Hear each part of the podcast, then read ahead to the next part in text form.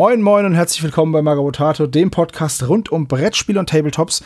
Heute mit dem Stammtisch Juli und mit illustren Gästen, möchte ich sagen. Zuerst mal stelle ich aber die Teile des Teams vor, die schon bekannt sind. Einmal der Steven. Moin moin. Dann der Seppel in seinem, ich weiß nicht wie vielten Stammtisch, zweiten, glaube ich. Zweiter Stammtisch, jawohl.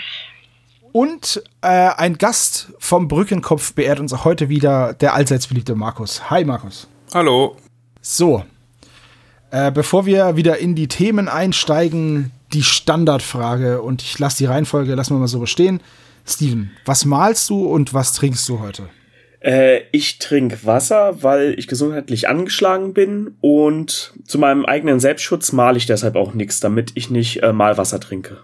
Das ist sehr vernünftig. Ich dachte, die Farben niest. Weil, wie wir ja gelernt haben im letzten Podcast, im Gesundheitspodcast mit Mike und Seppel, sehr hörenswert übrigens, ist Malwasser trinken nicht so schlimm, wenn du die Brühe nicht drei Tage abstehen lässt oder noch länger. Aber es ist gar nicht so wild. Aber das führt uns gleich zu dir, Seppel. Was außer Malwasser trinkst du denn noch und was bemalst du? Also das letzte Mal war es ja Strong Force der Energy. Ich bin jetzt mal auf Flying Power umgestiegen und kalten Kaffee. Also das waren die Getränke. Und ähm, malen tue ich irgendwas aus einer weit entfernten Galaxie, was schon lange, lange her ist. Star Trek? Ah ja, alter Schwede. Okay, Trollmodus ist auf jeden Fall schon wieder ganz, ganz hart angeschaltet bei dir. Oh ja. Ähm, Markus, wie sieht's bei dir aus? Also trinken tue ich heute den letzten Rest von meinem Rum. Ähm, Thorsten, da du ja da bist, äh, er ist jetzt alle, ne? Also wenn du mir jemals wieder was vorbeibringen willst, ist jetzt die Gelegenheit da. Und äh, ich bastel heute Bases, also ich mal heute nichts. Okay, ja, cool. Äh, sehr schön, sehr schön noch gleich ein paar neue Getränke geschnort, das muss ich mir merken.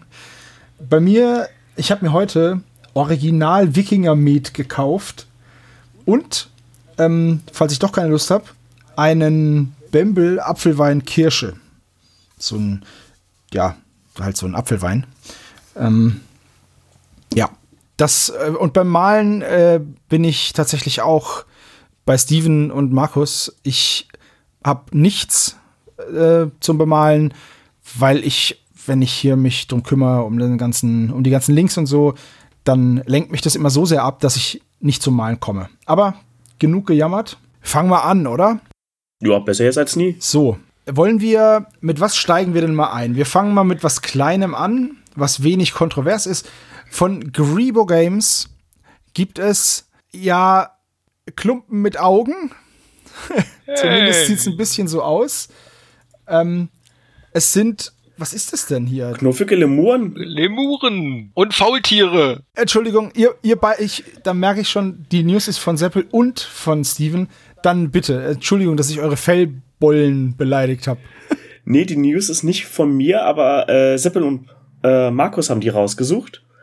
Ich fand die halt nur auch sehr knuffig, weil das ist ja auch wieder ein Fantasy-Football-Team. Ähm, aber ich würde jetzt erstmal einen Seppel den Vortritt lassen. Ja, aber genau, dann sind es ja eigentlich zwei Teams, einmal die Lemuren und dann noch die Schimpansen. Aber die Lemuren, oh Gott, ich bin nicht so dieser Chibi-Freund eigentlich, aber die, die waren so süß. Die sind so süß. Und ein Faultier als die fetten Linebacker, wie geil ist das denn bitte? Also das eine ist auch noch am Gähnen, ähm, finde ich super.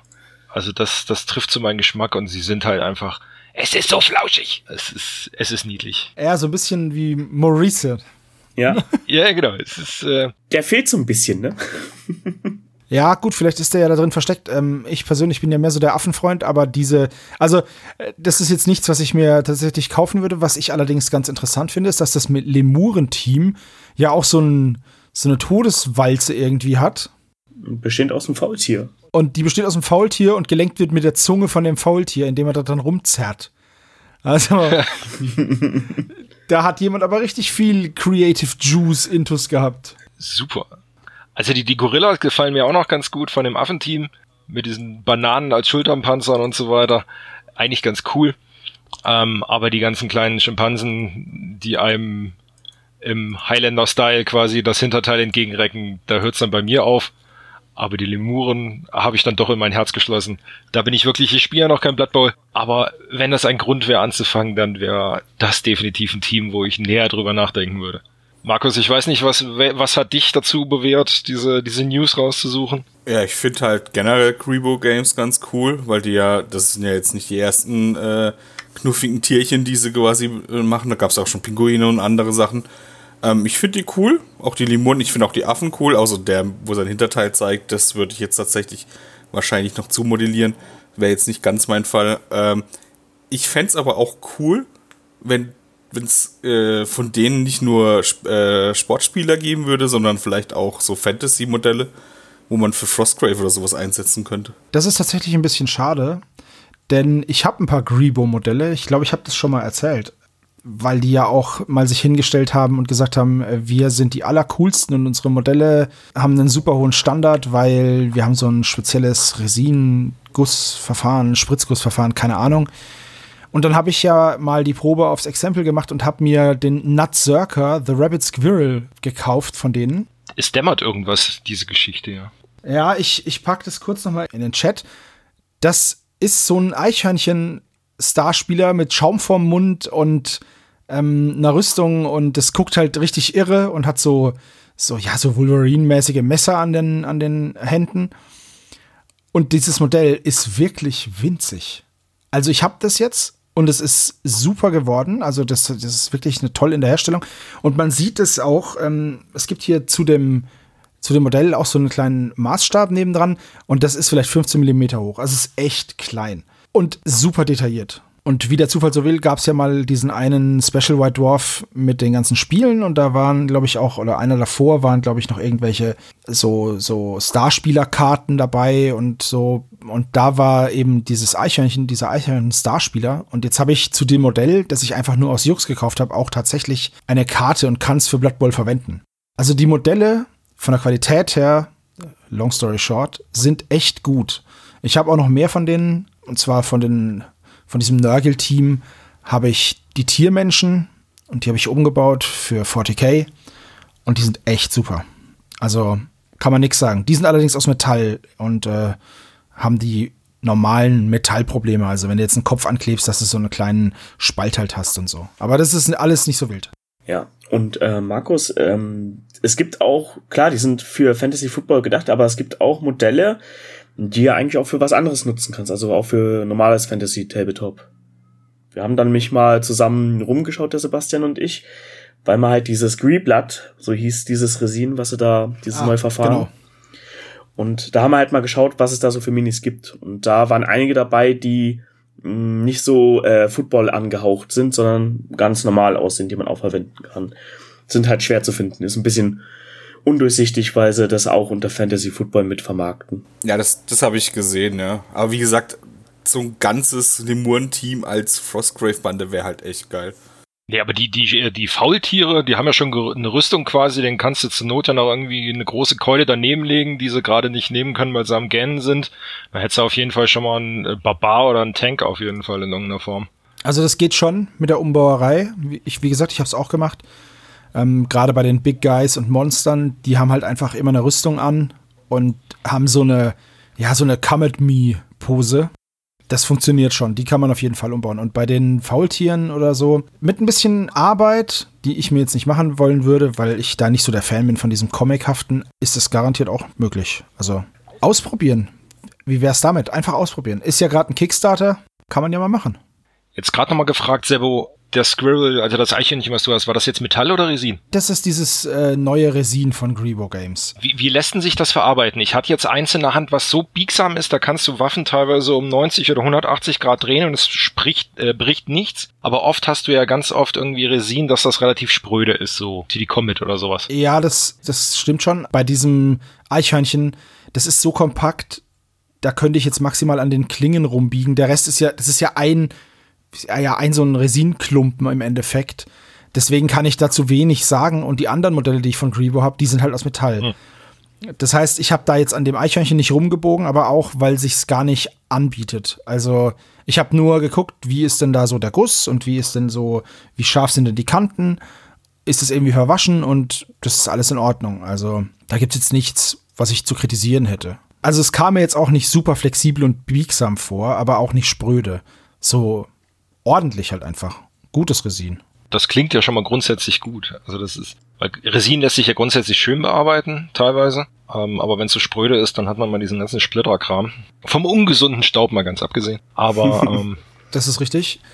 Aber ganz ehrlich, ich mag es auch nicht, wenn das Resin so weich ist, weil ich habe ja von Panzerfäuste, ach, Schweigeminute für dieses gefallene Spiel, naja, von Panzerfäuste habe ich ja einen Haufen Modelle und die sind ja aus so einem sehr weichen, biegsamen Resin. Das hat halt zur Folge, dass man kann die Sachen halt richten, ne, mit dem Föhn, so. Zum Beispiel, ich habe so diese Skok-Trolle, die haben so riesige Gewehre und die sind halt immer krumm. Es ist auch egal, wie oft ich die jetzt schon gerade gerichtet habe und ob ich die abgekühlt habe, also praktisch festgehalten habe und habe abkühlen lassen oder ob ich sie festgehalten habe und gepustet habe, dass sie schneller abkühlen oder ins Wasser geditscht habe. Die Gewehre hat's immer wieder krumm gezogen. Und das nervt mich einfach. Also das gefällt mir nicht. Dann, äh, wenn es ein bisschen härter ist und es bricht dann ab, dann kann ich es ja wenigstens wieder hinkleben. Ist dann aber halt gerade.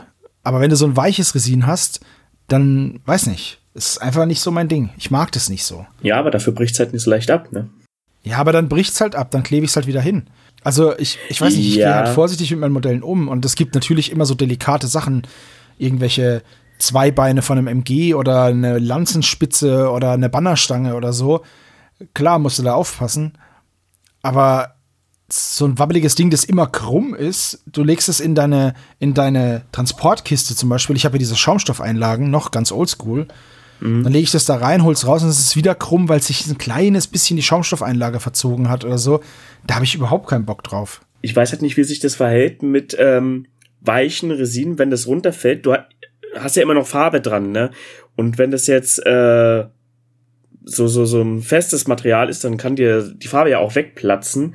Ich weiß jetzt halt nicht, wie sich das verhält bei so einem weichen, ob da das, dann flexibler ist. Aber guck mal, ähm, wenn ich ein Modell runterschmeiße, ist das ja grundsätzlich schon mal schlecht. Ja, das stimmt. Also das ist jetzt kein super Feature, dass das Modell runtergeworfen werden kann. Das habe ich ja gar nicht vor. Und wenn es passiert, ist es so oder so Mist.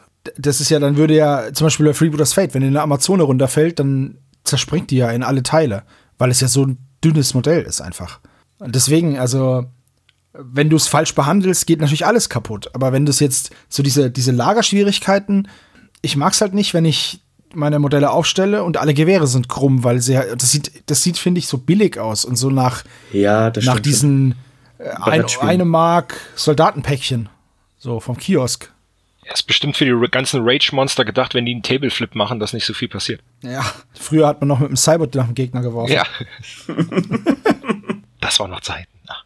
Ja, aber gut, wenn ihr jetzt hier, wenn ihr jetzt habt ihr diese, diese Comic Fuzis da, diese Comic-Äffchen und Lemuren, wobei Lemuren ja auch Affen sind, hab, haben wir jetzt uns ja angeschaut, aber findet ihr nicht, dass der Stil, wenn man das jetzt gegen einen normalen Gegner spielt, sag ich mal, dass das ein bisschen albern aussehen kann?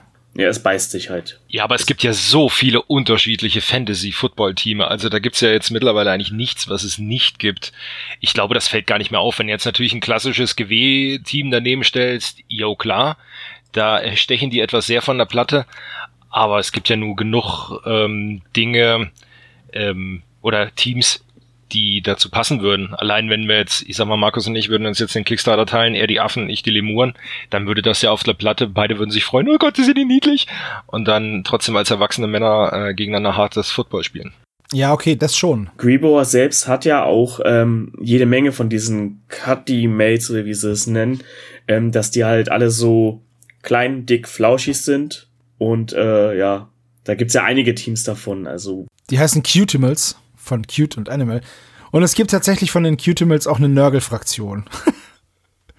Mit so verrotteten Häschen und so. ja, es- also wenn die gegeneinander antreten, dann passt das natürlich dann wieder. Aber wenn es jetzt äh, vom Hersteller durchmischt, dann natürlich beißt sich das irgendwo. Also ob ich damit jetzt auf ein Turnier fahren würde, wusste ich auch nicht. Aber sie sind halt einfach niedlich und das würde es mir vielleicht sogar noch mal leichter machen, dann in dieses Spiel einzusteigen.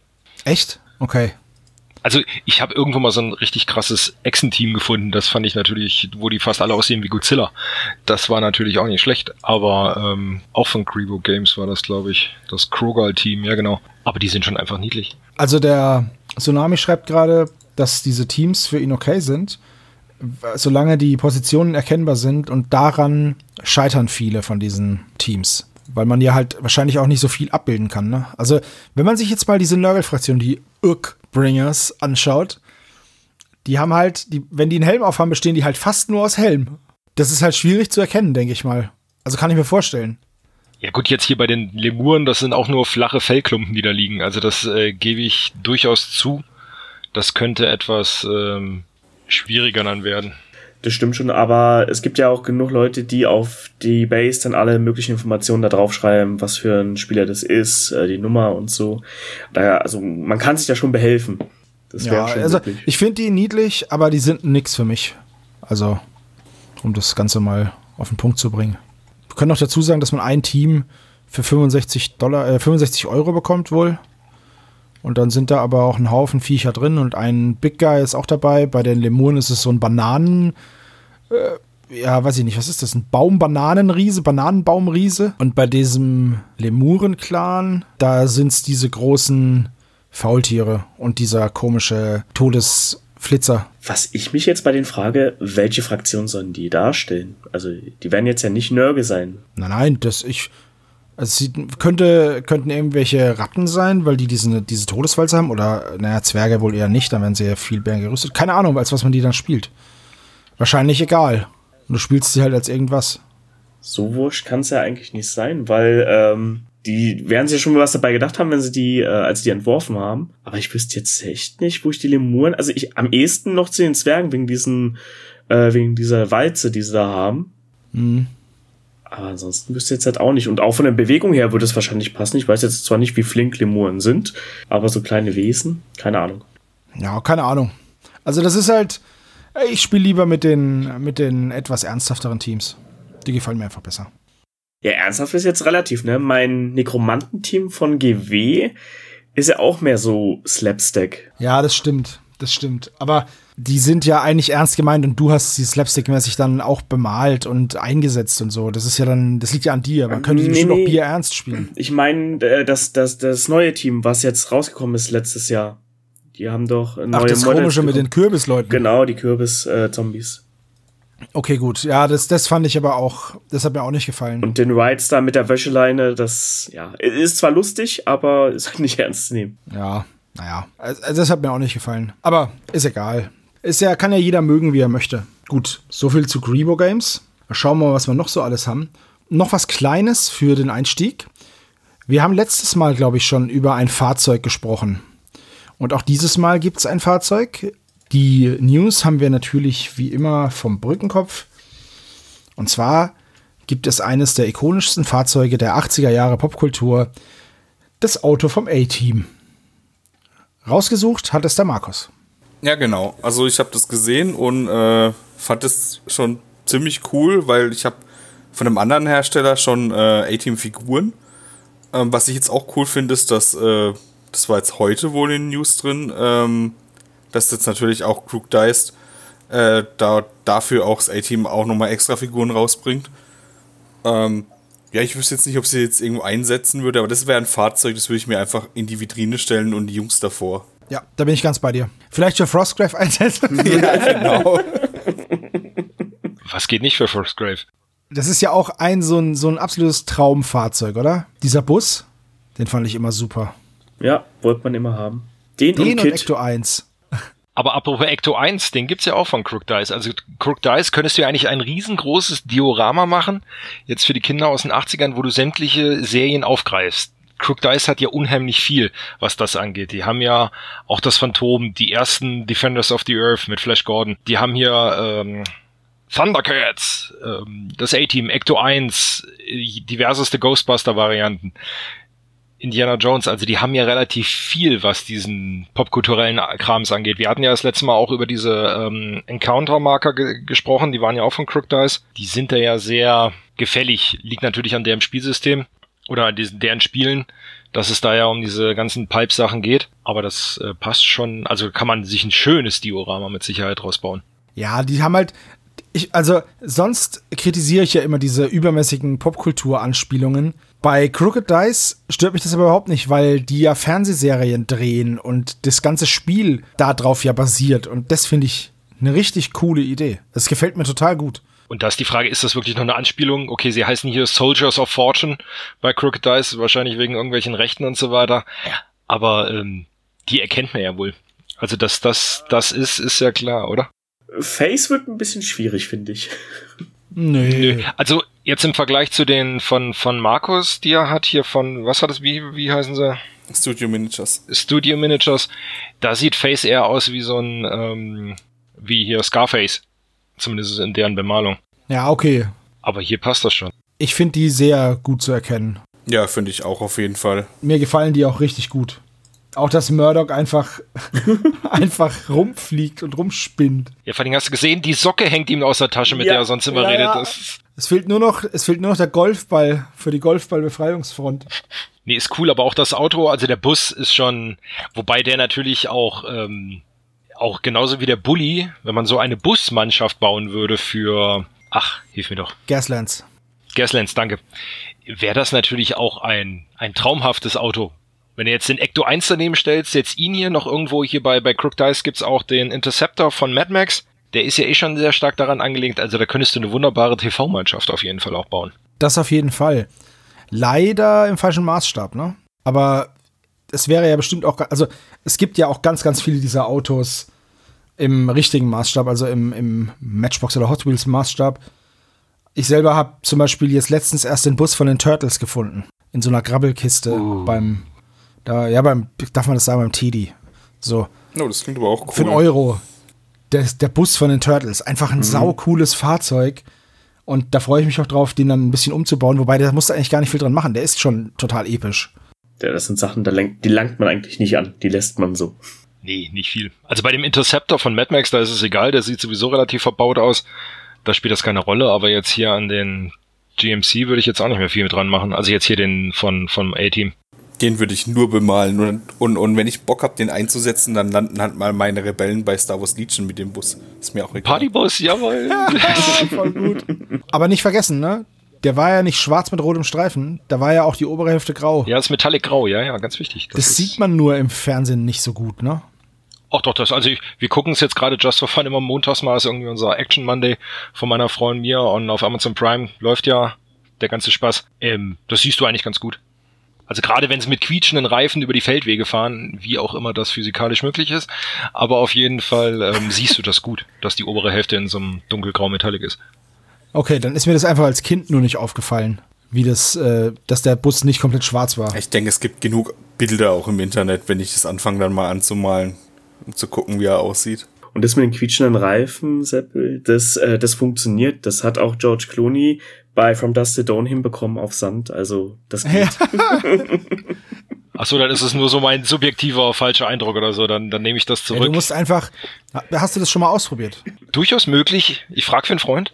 Das, Dann musst du halt einfach noch schneller losfahren. Dann liegt's an dir. ach, Falsche Auto. Ganz klarer Bedienfehler.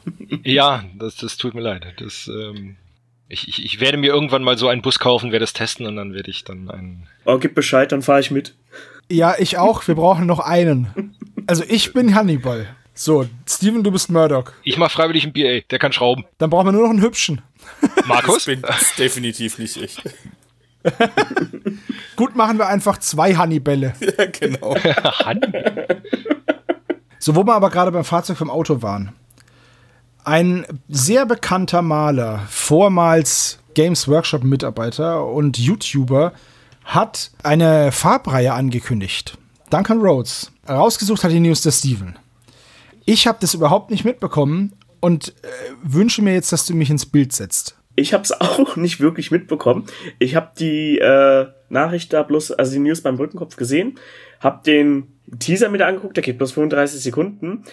Mein Verdacht wäre ja, oder es wäre super witzig, wenn er einfach sagt, ey, ich tue mich mit GW zusammen und ich führe das Ganze in die Dropper-Bottles um und das war's und ich papp mein Logo drauf. Würde ich tierisch feiern. Aber ich glaube, äh, so wird's nicht sein. Äh, ich glaube, er hat ja die ganzen Connections äh, zu den Farbherstellern, dass er da wirklich äh, schon was mit denen zusammen kreiert und jetzt nicht einfach nur die GW-Farben äh, umgefüllt werden. Ich finde es gut, dass es Dropper-Botted sind die, oder werden. Ich bin gespannt, wie sie ja, sich schlagen werden, weil der Markt ist ja auch heiß umkämpft. Es gibt ja immer mehr Hersteller, die ihre Farben auf den Markt werfen. Ist auf alle Fälle interessant, zumal er ja ähm, bekannter Name ist in unserem Bereich. Und ähm, ich glaube, so von der Person her ist er der Einzige, der jetzt wirklich seine eigenen Farben rausbringt, oder? Ich kenne mich da nicht so aus. Jungs, wie ist das bei euch? So jetzt gar nicht. Also jetzt äh, Farben, die Frage ist halt eher, verkauft sich nur jetzt sein Name gut oder sind die Farben auch wirklich gut? Das wird sich natürlich dann erst rausstellen. Ja, natürlich hat der Junge auch genug Connections. Ähm, er ist doch schon ein bisschen länger dabei. Ich weiß nur nicht, ob ich noch eine Farbfirma brauche. Also das sind, für meinen Geschmack sind schon genug. Ich möchte jetzt gar nichts gegen die Qualität der Farben sagen, aber die, die aktuell auf dem Markt sind, reichen für meine Ansprüche durchaus aus und ich habe noch nicht mal alle getestet. Ja, das ist eben auch so bei mir. Und ähm, es ist ja auch bekannt, dass es gar nicht so viele Herstellerfirmen für diese Farben gibt. Also es lassen ja durchaus verschiedene Hersteller an derselben Produktionsstätte produzieren. Mhm. Und dann wird es halt nur um, also anders gelabelt. So. Äh, jetzt ist halt die Frage, das wird da jetzt nicht anders sein. Ich denke nicht, dass der jetzt zu Hause sitzt und seine eigenen Farben anmischt im stillen Kämmerlein. Das wird ja nicht passieren. Ja, das glaube ich auch nicht. Und jetzt ist die Frage, war, also es, es, gibt so die, es gibt natürlich so, ne, die Community äh, stützt sich dann da drauf und dann, es war ja immer sein, seine Catchphrase war ja immer Two Thin Coats. Und äh, jetzt wäre natürlich die Catchphrase One Coat is enough ziemlich cool. ja, aber die Frage ist halt wirklich, wie ihr es gesagt habt, was genau erwartet uns dann, was bringt uns das vor allem? Weil, wie es der Seppel auch gesagt hat, ich persönlich habe jetzt vielleicht von vier Herstellern Farben ausprobiert und das war's. Die, wenn die Farbe funktioniert, ist das gut und wenn sie blöd ist oder nicht richtig funktioniert, so zum Beispiel, ich hätte gern ein richtig gutes Weiß, weil ich habe da so ein Projekt in der Pipeline, da brauche ich Weiß, ähm, aber die von Games Workshop ist halt Schrott. Also dieses White Scar oder wie das heißt. Und ich hätte gern einfach ein gutes Weiß und das war's dann. Und wenn dann gibt es eine Firma, die macht ein gutes Weiß und das reicht mir dann. Dann brauche ich nie wieder eine andere.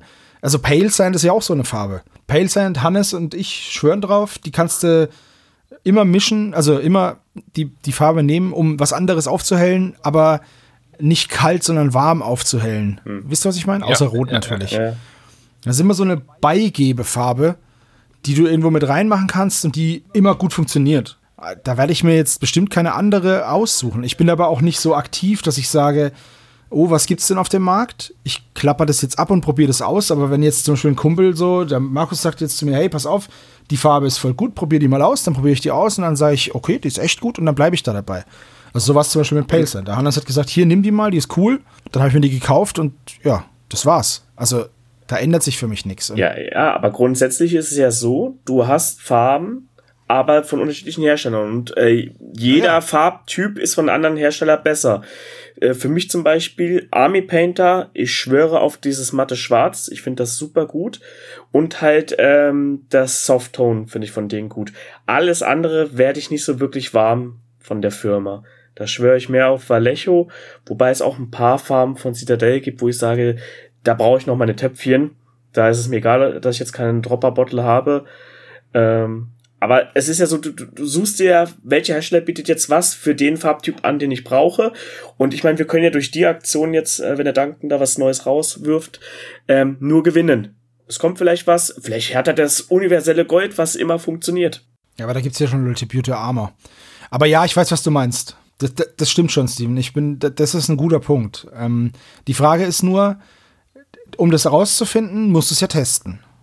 Und wie machst du es jetzt? Zum Beispiel meine Orange ist jetzt nach ewigen Zeiten eingetrocknet. Ich brauche die aber auch sau selten. Ich benutze die halt dann, um damit ein Braun so weit hoch zu röten, dass es dann Rost ist. So, das ist, dann mache ich das jetzt halt mit Rot. Weißt du? Mhm. Ja, deswegen, also jetzt würdest du es testen, dann kannst du mir sagen, ob eine Farbe gut ist, dann kann ich sie mir kaufen. Das ist halt immer die Schwierigkeit, weißt du? Also ich habe zum Beispiel bei den Kontrastfarben, da habe ich ja ziemlich viele gekauft, weil es für mich so, ich habe Malen, ja, das habe ich ja glaube ich schon mal erzählt, ich habe Malen früher echt gehasst. Mhm.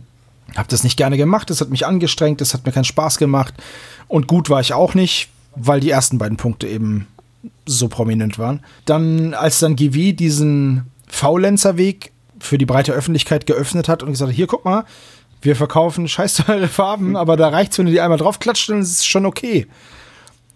So habe ich mir dann die ersten drei, vier Farben gekauft und dann gemerkt, oh, cool. Und habe dann damit weitergemacht. Jetzt im Nachhinein denke ich mir, hm, die brauchst du ja gar nicht alle und hast dich da so ein bisschen davon, davon treiben lassen. Aber es hat mir zumindest geholfen, wieder ans Malen ranzukommen, weißt du? Ja, klar. Dass es mir überhaupt erstmal Spaß hat, äh, Spaß gemacht hat. Wie gesagt, ich, wenn ich jetzt eine Orange brauche, dann gucke ich halt, wo ich irgendwie eine coole Orange kriege. Aber diese kompletten Farbsets, die manche kaufen, die habe ich noch nie gekauft. Und im Endeffekt benutzt man doch eh immer nur dieselben 15 Farben, oder nicht? Ja, nicht unbedingt. Da würde ich jetzt fast widersprechen. Also ich mische zwar mittlerweile auch viel, aber wo ich jetzt vor ein paar Jahren dann angefangen habe, habe ich mir möglichst viele Farben gekauft, damit ich möglichst viele Farbtöne habe. Grundsätzlich so ein Farbset zum Anfang, glaube ich, gar nicht verkehrt, wobei du da auch mal Pech haben kannst, wenn das lange irgendwo im Regal rumgestanden hat, dann hast du halt die alten Farben dann erwischt. Aber, aber ganz kurz, wenn ich da einhaken darf, wovon reden wir jetzt? Von so Starter-Farbsets für 30 Euro, wo sechs, sieben Farben drin sind? Oder reden wir von, das ist die Range von Vallejo, kannst du kaufen, kostet 240 Euro? 180. Ja, oder so. Ich, jetzt, ich, ich weiß es nicht, äh, will jetzt nichts Falsches sagen, oder 180. Ersteres quasi. Ich glaube, in meinem ersten waren 16 Stück drin oder so von, von Vallejo, äh, von den Game Color. Ähm, das war okay, die haben mir auch erstmal am Anfang gut weitergeholfen. Aber ich weiß schon, was du meinst. Also es gibt ja diese extra Farbsets für, was weiß ich, wie male ich am besten Haut. Also für meinen Malstil brauche ich nicht so viele Hauttöne. Also wie du schon gesagt hast, den einen Hauttyp, den nehme ich, dann wasche ich ihn vielleicht noch und die anderen, die ich dann wieder danach zum Layern nehme, die helle ich mir mit irgendwas auf. Sei es jetzt mit dem Pale Cent oder so. Ja, das ist, glaube ich, dann auch, kommt drauf an, ob du Vitrinenmaler bist und dann du dir vielleicht eher so ein Set, als wenn du jetzt nur Püppchenmaler bist für einen Spieltisch, so wie bei mir das der Fall ist, dann ist es halt auch irgendwann zu viel des Guten. Ja. Du kriegst halt keine Riesenarmee zusammen, wenn du jedes Modell behandelst wie ein super special, outstanding Charaktermodell. Und große Armee ist halt genau das richtige Stichwort, weil dafür brauchst du, also wenn du eine große Armee hast, dann hast du keinen Bock zu mischen, weil denn die werden immer ein bisschen unterschiedlich aussehen. Da ist es dann gut, wenn du halt so verschiedene Farbtöne hast, die halt einfach direkt nehmen kannst, so dass die alle einheitlich aussehen. Wobei, also bei Uniformen verstehe ich das, aber bei Haut ist es doch blöd. Ja, bei Haut ist es blöd, ja. Also unsere Haut, äh, unsere vier Hautfarben sind auch komplett unterschiedlich, obwohl wir alle weiß sind. Aber das ist ja meines eher rötlich, die von dir ist ein bisschen olivfarben, Steven. Was? Das ist ja, ja, so ein bisschen dunkler bist du schon. Also, das ist doch, das ist doch, macht doch nichts dann, wenn Ja, man dann was mischt und es ist nicht genau hundertprozentig. Bei Uniformen, okay. Ja, aber wenn du jetzt eine Armee bemalst, hast du dann Bock, den jenen einen eigenen Hauttoten zu geben? Nein, das nicht. Das ist jetzt Ja. nicht absichtlich, aber das passiert ja und das ist ja nicht schlechter dadurch. Mhm. Also, es gibt ja jetzt, Gott sei Dank, gibt es ja jetzt von GW diesen neuen Kardianakus-Rahmen mit den verschiedenen Ethnien. Mhm. Also, was heißt verschieden? Es gibt auch Schwarze da drin. Da ist ja klar, dass du die anders bemalen musst, weil das sieht sonst blöd aus. Das, das, die sind ja extra so gemacht. Da will ich dann eine andere Hautfarbe malen, aber wenn ich jetzt einfach rummische und dann sieht der eine halt, ist der eine heller, der andere ist dunkler, das ist doch, ist doch voll egal. Also das ist doch gut so sogar. Ja, aber wie haben wir denn angefangen? Jeder von uns hat maximal so ein Starter-Set sich geholt. Äh, vielleicht für, sogar für die Armee, die er, mit der er losgelegt hat. Hat sich dann da ausprobiert und wurde vielleicht immer besser oder die, die Farben haben ihm nicht mehr gereicht. Hat man immer wieder ein bisschen was nachgeholt. Und bei mir zum Beispiel, ich habe diese Hautmal-Dinger da von Vallejo und auch das Gold und äh, Holz und so, weil ich das mit dem Mischen und sowas interessant finde. Und da stehen ja halt auch schon Rezepte drin, wo man sich im ersten Moment einfach mal ausprobieren kann, das abkupfern und dann später halt so ja, kreativ sein kann und selber was ausprobieren. Aber ich finde es halt immer eine sehr schöne Einleitung und äh, man kriegt da halt auch was mit, wie es gemacht wird. Ja, da bin ich nicht so dabei. Ne? Nee, also ich, also wenn ich mir eine Armee zusammenstelle, dann, dann suche ich mir vorher Farben raus, die ich verwenden möchte. Wenn ich die dann noch nicht habe, dann kaufe ich mir die auf jeden Fall nach, so wie ich sie will. Also ich mache mir da vorher Gedanken, bevor ich eine Armee angehe. Also so Farbsets und sowas, da rate ich auch tatsächlich, also die großen Farbsets rate ich generell ab, weil das ist was, wenn du jetzt eine, wenn du jetzt komplett als erfahrener Maler äh, auf eine andere Farbrange umsteigen willst, finde ich das okay. Aber als Anfänger wirst du niemals nicht mal die, nicht mal über, nicht mal die Hälfte der Farben davon brauchen. Ja, ja, bin ich voll bei dir, Markus. Und ganz ehrlich, meinem Anfänger, ich von vor über 20 Jahren, würde ich sagen, Junge, kauf dir zehn Farben, das reicht. Ich war nämlich auch dann davon überfordert und habe gedacht, ich muss halt alle Farben auch irgendwie verwenden, sonst lohnt sich's ja nicht. Dann ist dabei rausgekommen, dass meine Orks total bescheuert ausgeschaut haben und keine, keine so eine Armeezusammengehörigkeit entstanden ist, weil du halt dem hast du die Hose rot gemalt, dem nächsten hast du sie blau gemalt, aber du hast nicht gesagt, okay, ich habe hier diese zehn Farben. Ich mache mein Leder zum Beispiel immer gleich. Und dann variiere ich Hosenfarbe, Hemdfarbe und Armbandfarbe. Aber ich bleibe in dem, in dem gleichen, in dem, in der gleichen, in dem Set, in dem gleichen Set. Mhm. Stattdessen habe ich einfach kreuz und quer alles Mögliche bemalt. Hannes kann da auch ein Lied davon singen. Der Hannes hatte sehr, sehr früh in unserer Hobbykarriere eine vollbemalte Dark Elder Armee. Aber da waren halt auch teilweise Handschuhe in lila, Schuhe in rot, Helmschmuck in grün. Alles total durcheinander. Das Einzige, was immer konsistent gleich war, war, dass diese Panzerplatten, die die anhaben, also diese Panzerrüstung, die war immer tiefgrün. Das war alles. Der Rest war halt knallbunt, alles durcheinander. Damals haben wir gedacht, ja, okay, gut. Aber jetzt mit Abstand denkst du dir, mein Gott, das sieht total blöd aus. Und bei meinen Orks war es nicht anders. Total bescheuert. Und deswegen würde ich jedem raten, der gerade neu anfängt, klein anzufangen. Ich weiß selber, wie schwierig das ist. Das weiß, glaube ich, jeder von uns. Wenn man mit mhm. einem neuen Projekt anfängt, dann kauft man einmal die, die Trupps, dann kauft man davon schon zu viel. Dann braucht man ja auch noch neue Bases. Also man hat ja dann irgendwas im Kopf, wo man sich denkt, okay, ich möchte so eine Todeswelt. Dann kaufst du dir 13 verschiedene Tafts und alles möglichen Kram und dann sitzt du vor einem Haufen an Material und Männchen und Farben und bist schon total überfordert. Ich schaff's jetzt bei meiner Death Guard mit vielleicht, keine Ahnung, 15 Farben, ist alles bemalt. Natürlich ist es nicht top-notch, aber es sieht gut aus, meiner Meinung nach. Und gerade weil ich so wenige Farben benutze und ich für mich persönlich habe jetzt Gefallen daran gefunden, relativ äh, farblos zu bemalen. Also keine knalligen Farben, eine etwas, etwas äh, herausstechendere Farbe und sonst aber viel monochrom. Einfach weil es halt auch zu dem Hintergrund gut passt, zu diesem Grimdark und ich diesen Grimdark-Stil total gut finde und ich verehre diese Leute, die das so gut malen können, wo ich erstmal hin will.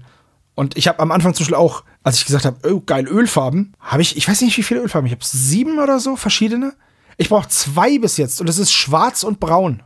Was hast du noch gekauft? Was waren die anderen Farben? Äh, Orange, Grün, äh, Gelb, Blau, helleres Braun. Okay. Genau. Aber das war dann so ein Set, oder? Oder hast du die einzeln gekauft? Nee, nee, nee. Die, ah, die, die, Ölfarben kaufst du nicht im Set. Aber jetzt zum Beispiel, ich habe jetzt, äh, mir ist jetzt zu Ohren gekommen, dass es was gibt, das nennt sich Gouache. What? Und das ist wie Ölfarben. Also es wird geschrieben G-A-U-C-H-E, glaube ich. Das ist ein französisches Wort. Ich, wenn ich es falsch ausspreche, tut es mir leid. Und äh, das sind Farben, die funktionieren wie Ölfarben, aber das Lösungsmittel ist halt nicht White Spirit, sondern Wasser. Das ist zum einen viel gesünder, zum anderen stinkt es auch nicht so und außerdem kannst du Farben, die hart geworden sind, wieder reaktivieren mit Wasser. Und das ist halt saugut. Da muss man beim Malen ein bisschen aufpassen, weil wenn du mehrere Schichten übereinander aufträgst, musst du immer so ein Zwischen, so eine Zwischenlackierung machen, dass, das, dass du es nicht wieder anlöst. Aber wenn du das beachtest, dann hast du im Endeffekt das Beste aus zwei Welten. Weil Ölfarben sind von der Verarbeitung her bisschen doof, weil alles ein bisschen schmierig wird und ölig hat. Naja, sagt ja der Name. Aber was die Ölfarbe halt kann, das ist halt episch. Mhm. Also dieses Auftragen, wegnehmen, äh, nochmal neu machen, das ist einfach total cool und so viel anders als mit Acrylfarben. Und dieses Squash, ich werde es mal ausprobieren, da habe ich mir jetzt ein Beginner-Set gekauft für 6 Euro. Da ist eine Weiß drin und die drei Grundfarben. Und das war's. Und damit werde ich jetzt mal anfangen und ich versuche damit mal ein Projekt zu bemalen und dann muss ich ja alles mischen. Ich bin schon sehr gespannt, wie ich das hinbekommen werde. Aber ich werde davon nicht mehr kaufen, auch wenn das immer so ein bisschen, es ist schon verlockend zu sagen, ah, ich habe ein neues Projekt, ich brauche das und das und das und das, weil sonst kann ich nicht anfangen. Ah, jetzt brauche ich noch das und das und das. Ist auch so ein bisschen so eine Entschuldigung dafür, deinen Scheiß nicht fertig zu bekommen. Weißt du? Ich habe heute Laberwasser, tut mir leid. Ich, ich, ihr müsst auch mal was sagen. Nee, alles gut. Ich, ich hätte dich jetzt eh unterbrochen, weil du hast so ein bisschen Äpfel mit Birnen jetzt verglichen in meinen Augen, weil Ölfarben ist ja eine andere Technik letztendlich. Du hast jetzt nicht Farben miteinander verglichen, sondern die Techniken, die du mit diesen Ölfarben erreichen kannst. Ja, okay, gut, stimmt. Also grundsätzlich hast du ja vollkommen recht. Dafür sind diese Ölfarben ja gerade in unserem Bereich wunderbar geeignet. Schmierst du drauf, wartest Sekunde und wischst es danach wieder ab und hast es. Ich weiß, was du meinst. Aber ähm, das machst du halt mit den Ölfarben. Das ist aber eine Technik und keine Farbe in dem Sinne. So von der Zusammensetzung her, dass wir alle wissen, dass die GW-Farben ein bisschen dicker sind jetzt wie, was weiß ich, die Vallejo oder so. Deswegen Dropper aus der Bottle direkt. Und ähm, auch wenn man die auch immer noch verdünnen sollte. Das sind jetzt aber zwei Paar Schuhe, mit denen du jetzt gerade argumentierst. Ja, aber dennoch, ähm, worauf es mir ankam, war ja jetzt, okay, gut, die Technik ist das eine Sache, die eine Sache, aber dass, dass ich zum Beispiel zu viele Ölfarben gekauft habe. Mhm. Und man sich da immer dazu hinreißen lässt, zu viele Farben zu kaufen. Ich habe zum Beispiel hier ein Set von, ich weiß gar nicht, ich glaube, ich weiß gar nicht, was das ist. Model Color oder ich weiß es nicht. Auf jeden Fall äh, sind da acht oder zehn verschiedene Metallfarben drin. Und davon verwendet habe ich eine und das ist einfach ganz stinknormales Silber. Weil du es sowieso mit Nullen-Oil wäschst oder mit, keine Ahnung, Sepia oder mit Raglan Flashshade, wenn es rostig sein soll. Und dann brauchst du wieder eine Highlight-Farbe und das ist dann wieder dasselbe Silber. Weißt du? Ja, aber ist das nicht eh wie mit, den, mit unserem Stande, äh, Stapel der Möglichkeiten? Also ist das nicht dieser Sammeltrieb, ja. der automatisch bei uns Hobbyisten teilweise drin ist? Schon, nur dass Farbe kaputt geht. Und das ist halt richtig dumm. Also Farbe geht ja kaputt, die wird ja nicht besser, wenn du sie rumliegen lässt. Hast du gerade gesagt? Ja, wenn du dann so ein Farbset hast, was schon ein bisschen länger rumgestanden hat, dann ist schlecht. Ja, dieses Metallic Farbset, das habe ich jetzt schon, keine Ahnung, locker zwei Jahre.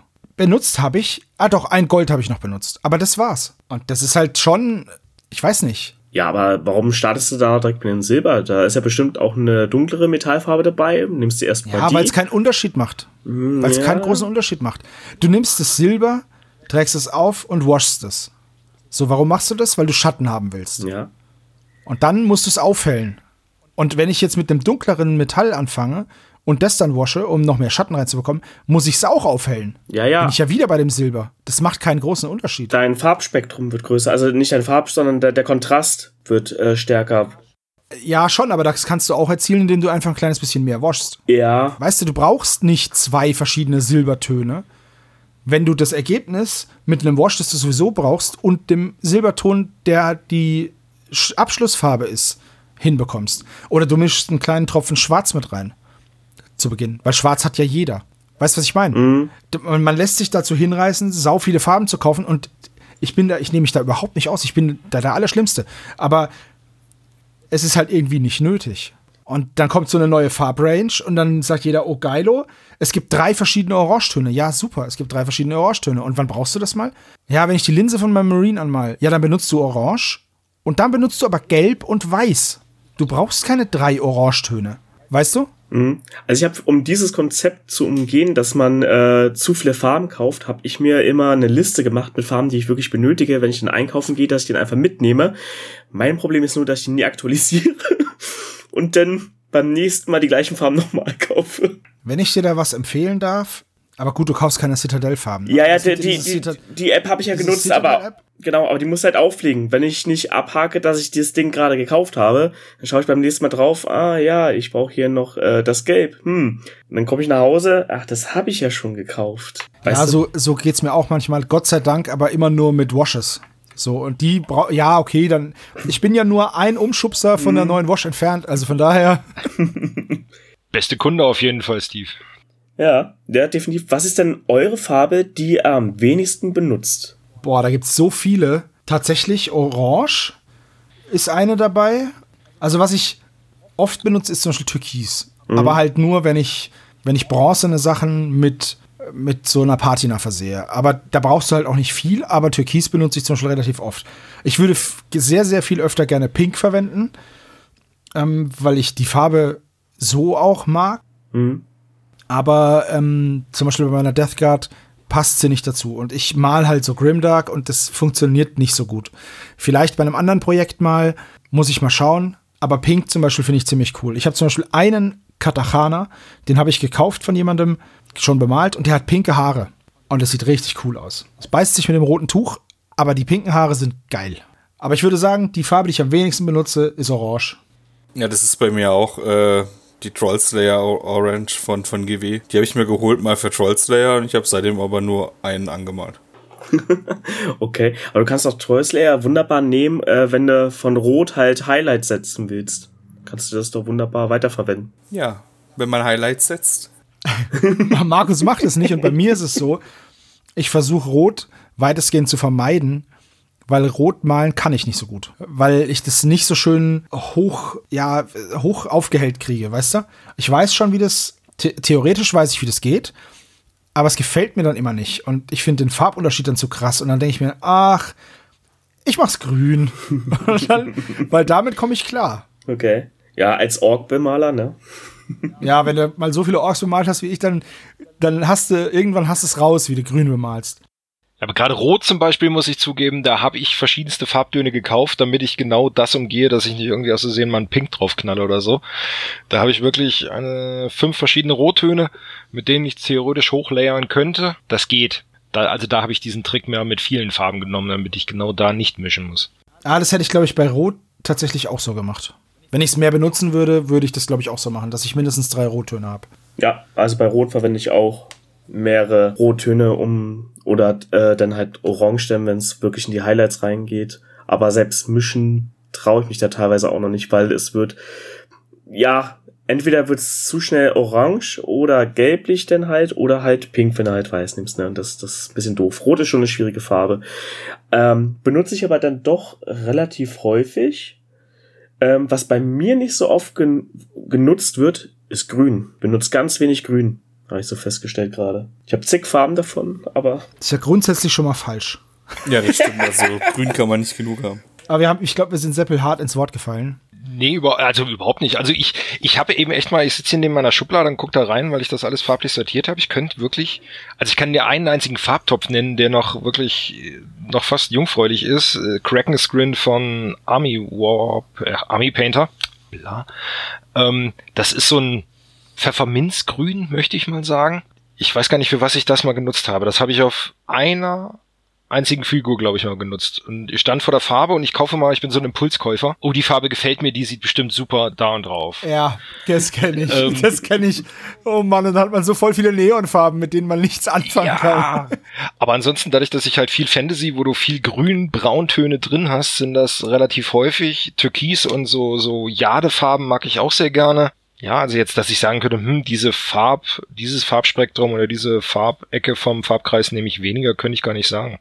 Und dadurch, dass ich sehr bunt male, auch durch meine Systeme, gerade jetzt Rumble Slam oder sowas. Bei Rumble Slam könnte ich mir zum Beispiel gut vorstellen, dass du einfach so einen Strampler in, in Pfefferminzgrün anmalst. Ja, genau. Das, das geht da wunderbar.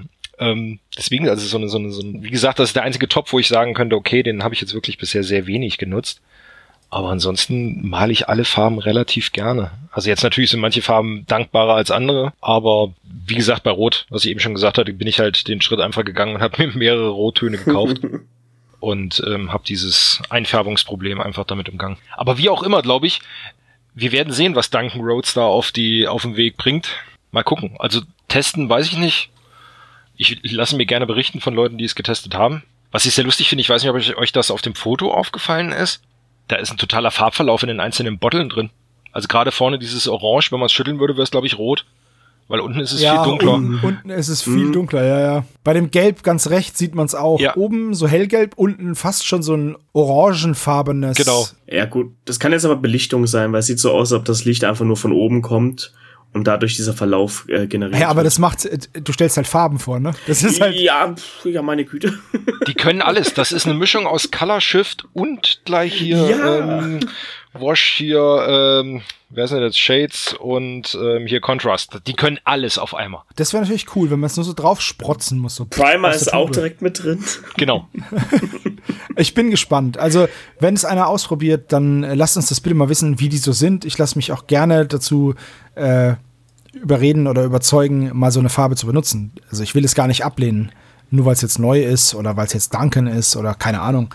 Ähm, da so prätentiös bin ich nicht, aber äh, ich bleib halt bei dem Zeug, was ich halt schon habe, weil das halt auch alles ganz schön viel Geld kostet. Ja klar, es so. muss ja auch aufgebraucht werden. Aber wenn eine Farbe leer ist, dann spricht der Gespräch ja nichts dagegen, das mal auszuprobieren. Nee, natürlich, klar. Ja, und wenn der natürlich genau das Neon, Gelb, Grün, Blau, Orange, Schwarz hat, was ich denke, oh, das könnte auf diesem einen Haarzipfelchen super aussehen, dann werde ich wahrscheinlich auch nicht drum kommen, diese eine Farbe noch zu kaufen. Gut, okay, das ist dann halt, das ist, da bin ich auch ganz bei dir.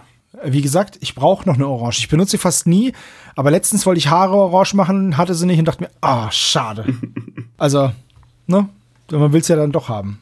Ja, klar. Allerdings für jeden, der jetzt neu anfangen sollte, kauft euch erstmal wenig Farben. 15 Stück, das reicht. Ja, vor allem, die Leute müssen ja erstmal gucken, macht ihnen das Malen überhaupt Spaß? Weil am Ende haben sie ja gar, vielleicht gar keinen Bock drauf, dann so viel Geld rausgepulvert zu haben für etwas, was sie gar nicht gerne machen, ist natürlich dann doof. Ja, so ist es nämlich mir passiert. Aber Gott sei Dank hat Games Workshop die Kontrastfarben rausgebracht und ich habe verstanden, dass Malen keine Strafe sein muss. Mittlerweile benutze ich die gar nicht mehr, ist verrückt, ne? Mittlerweile bemale ich im Endeffekt normal. Okay, ich schummel ein bisschen mit den Ölfarben, aber trotzdem. Äh, wo man auch viele Ölfarben verwenden könnte und bunt sein könnte, wie man möchte, ist bei der nächsten News. Und zwar hat ATLW neue Orks gezeigt, gepreviewt. Meine Güte, ist das ein geiler Warboss. Ja, die News ist von mir, also nicht von mir, sondern ich habe es rausgesucht. die News hat der Markus verfasst beim Brückenkopf. Und ähm, ich finde diesen Ork halt einfach richtig geil. Und es wurde ja diesen Monat auch Killteam angekündigt. Dazu kommen wir dann später nochmal. Und ich habe gedacht, also wenn ich Killteam einsteigen würde, dann muss der irgendwie mit drauf. Weil so eine Dreier. Gut, du spielst halt nur den Typen dann wahrscheinlich. wahrscheinlich. Und hast dann gar keine Schnitte. Aber ich sag mal so, ne? Bei 40k mit Orks anfangen ist ganz einfach. Es ist ein Projekt, das dich bis an dein Lebensende beschäftigen wird, aber es ist sehr einfach anzufangen. ich spreche aus Erfahrung. Ja, und den Ork-Boss, den gibt es ja mittlerweile jetzt auch, äh, also er ist jetzt auch erhältlich und kostet so um die 44 Euro. Genau. 43,99 Dollar heißt Keyborg 2.0 oder Kaiborg wahrscheinlich. Und sowas hätte ich mir mal gewünscht, als ich noch klein war. Ja, ich, ich muss stark bleiben. Ich darf jetzt nicht wieder mit Orks anfangen. Ich habe gesagt, ich mache das nicht mehr. Aber habt ihr mal gesehen, dass der Kopf von dem Modell, der hat ja so einen Nasenring, so ein bionisches Auge und auf dem Kopf hat er so alte Kampfnarben. Mhm. Und der Kopf sieht auch im unbemalten Zustand, wenn ihr mal auf der Seite schaut, der ist ja unfassbar schön ausmodelliert. Und die Haut sieht halt richtig aus wie so eine runzlige, gegerbte orkische Haut. Und überall auf der Rüstung sind so Mikrokratzer und also Wahnsinnsmodell. Der ist ja auch, wenn ich das richtig mitbekommen habe, gar nicht von ATW selber, sondern die haben von jemandem ähm, im Prinzip äh, den 3D-Renderer aufgekauft, wenn ich das richtig Ach so. habe. Interessant. Ja, we bought the model from Inspired Polygons Limited. Ja. Also das ist, glaube ich, so ein Projekt, wo einer persönlich ein Org-Freund ist und da viel Liebe reingesteckt hat und das hat er zur rechten Zeit irgendwo publiziert, dass er aufgekauft worden ist.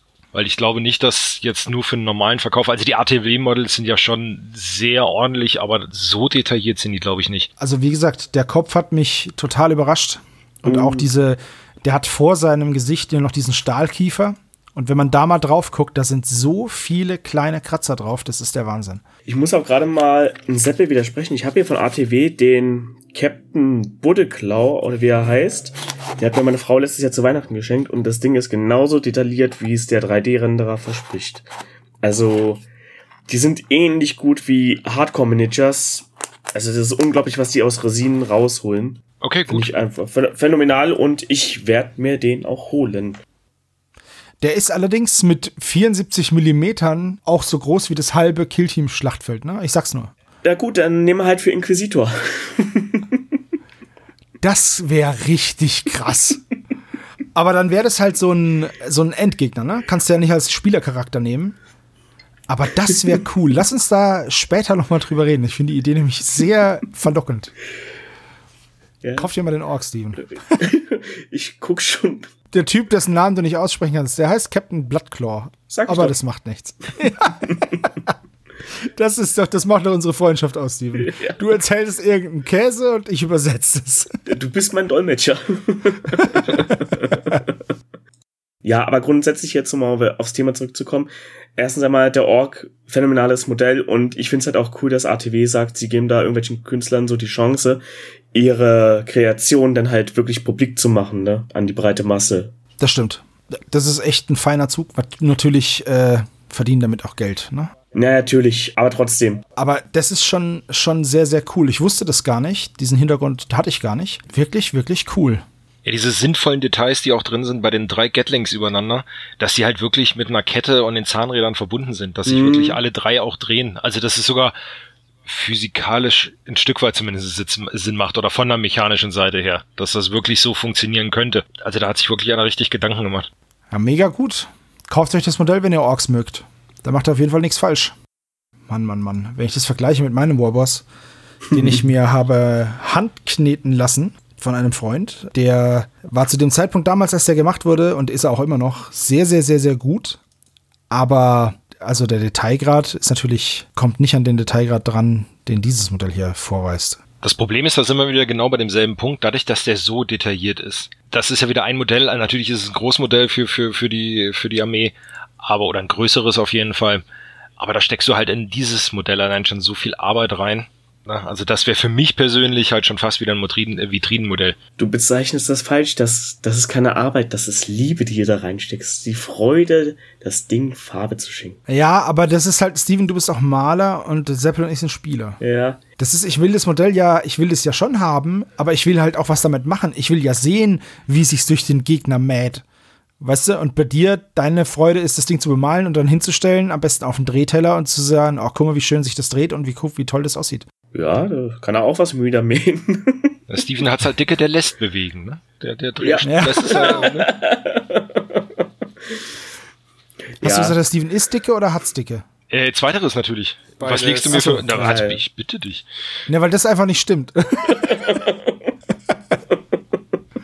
ja, das ist schon ein geiles Modell. Auch die Schweißnähte sind echt gut gemacht. Also für einen Ork auch sehr gerade, gerade auf der Klauenhand. Also Respekt. Ja, oder hier vorne am, am Stahlkiefer ist eine richtig schöne Naht. Da sind gar keine Löcher drin und so. ja, ist richtig. Echt gut. Und auf der, auf der Klaue sind auch noch so, sind auch noch so zwei, wie heißen die? Diese Armierungseisen aufgeschweißt. Echt cool. Und man sieht halt auch noch die ganzen, diese Schnittkanten vom Plasmaschneider. Ah, das ist schon cool. Schönes Modell. Was mich ein bisschen stört, sind hinten diese beiden Auspuffrohre. Ich mag das immer lieber, wenn die ein bisschen gekrümmt sind. Also wenn die dann so einen 90-Grad-Winkel nach oben hin haben. Ja, wobei das würde das Modell obenrum so abknicken. Ich finde das schon gut Ja. so. Diesen, was, was ich gut finde, ist, dass sie nicht so ultra lang sind, sondern dass es einfach kurze Rohre sind. Es passt zu dieser Kompaktheit, die er einfach hat. Also er ist halt echt massig, aber deswegen kann er nicht so weit nach oben oder halt, ich finde nach hinten gekrümmte Rohre haben ja A einen gewissen Sinn, aber B ist es ja auch bei dem Modell einfach nicht so windschnittig, dass es jetzt irgendwie, der ist nicht so schnell, dass ihn jetzt die Abgase stören würden. Ja, richtig. Das würde so eine Geschwindigkeit implizieren, die er einfach nicht hat. Mhm. Genau das. Viel mehr kann ich dazu nicht sagen, außer dass es jetzt ja bald anscheinend neue Orc-Boys gibt und so und die dann alle Widerstand 5 haben. Was schon echt krass viel ist. Doch, Für noch mal, 40k-Verhältnisse, ne? doch wieder mit Orks anfangen? Hm, hm. Ja, ich habe schon Widerstand 5 Modelle und die haben eine bessere Rüstung an, aber das sind auch viel weniger. Ich weiß es nicht. Ich weiß überhaupt nicht, was mit mir los ist. Ich habe, ich weiß nicht, hört euch mal einen Stammtisch von vor zwei Jahren an, wo ich gesagt habe, ach, GW ist so ein Rotz. Und jetzt? Hm, jetzt bin ich wieder voll abhängig von der Firma. Aber was willst du machen, ne? Die haben halt einfach, keine Ahnung, die, da kommt halt auch jeden Tag ist da was. Beispielsweise für Age of Sigma kommen jetzt neue Drachen raus. Vorneweg, ich habe es meiner Freundin gezeigt, die hat gemeint, die sind hässlich, die Köpfe sind zu breit. Was? Ja, ich dachte auch, ach Mensch, ich dachte eigentlich, oh guck mal, ich zeig ihr die, dann findet sie die schön und will sie haben, dann kann ich sie kaufen und sie kann sie anmalen. Und dann habe ich einen coolen Drachen. Hätte ich jetzt eigentlich auch so get- Also, wollt ihr auch schon diese Strategie vorschlagen, um Michelle da so ein bisschen hinzulocken zum Tabletop? Das ist ihr eigentlich gefallen. Die Griffin Hounds von den Sigma-Jungs, die gefallen ihr. Und die bemalt sie auch. Und dann hat sie noch so einen Frostwurm bemalt und einen Troll. Und es steht auch noch ein Zombie-Drache auf dem, auf dem Maltisch. Aber ich dachte halt, ah, hier so ein majestätischer blauer Drache, so, hm, nö, ist hässlich. Findet's einfach nicht hübsch. Aber die News ist nicht von mir, sondern von Markus. Ja, also ich habe die News gesehen und ich bin davon begeistert. Also ich habe ja Stormcast Eternals und ich habe auch schon den anderen Drachen mit Reiter. Und ja, also wir, mir gefallen die Drachen sehr gut. Ähm, ob ich mir beide kaufen werde, wahrscheinlich eher nicht, weil ähm, die wahrscheinlich gar nicht so billig werden. Ähm, aber den, den Blau mit der Rüstung dran, den werde ich mir definitiv holen und ich finde den cool. Ähm, jetzt habe ich mal eine Frage. Ich glaube, das ist ein Kit. Ja, das ist natürlich der gleiche Bausatz, das sieht man. Also wir, ich habe es auch schon Okay. analysiert und der, Okay. ist, also, es ist der, also entweder ist die verkaufen ihn echt extra, das glaube ich aber nicht. Es ist ein Bausatz, aber man kann ja natürlich wie bei GW immer natürlich nur einen Drachen draus bauen. Deswegen wird es bei mir der mit der Rüstung dran und zweimal kaufen bezweifle ich sehr stark. Also dann müsste er wirklich sehr günstig sein, was ich nicht glaube. Also ich schätze, dass der so hm, 110, 120 locker kosten wird. Ja, Bellacore Geld, würde ich sagen. Ja, vielleicht sogar ein bisschen mehr. Ich weiß nicht, ob der größer, ich glaube, der ist sogar größer als der Bellacore. Also der Bellacore war ja bei irgendwie knapp 80, 90 oder so oder 500. Ich weiß, ich weiß es nicht ganz genau. Ich habe mir ihn gekauft, aber ich habe mich aufs Preis, auf, auf den Preis geguckt und ich habe ihn auch verdrängt, weil ich nicht darüber nachdenken möchte. Aber ähm, ich habe geguckt, was der äh, andere Stormcast-Drache kostet und der, der hat 125 gekostet. Aber da ist dann noch ein Stormcast oben drauf. Aber ich denke. Ja, das ist dieser Star Drake. Ja, genau. Ne?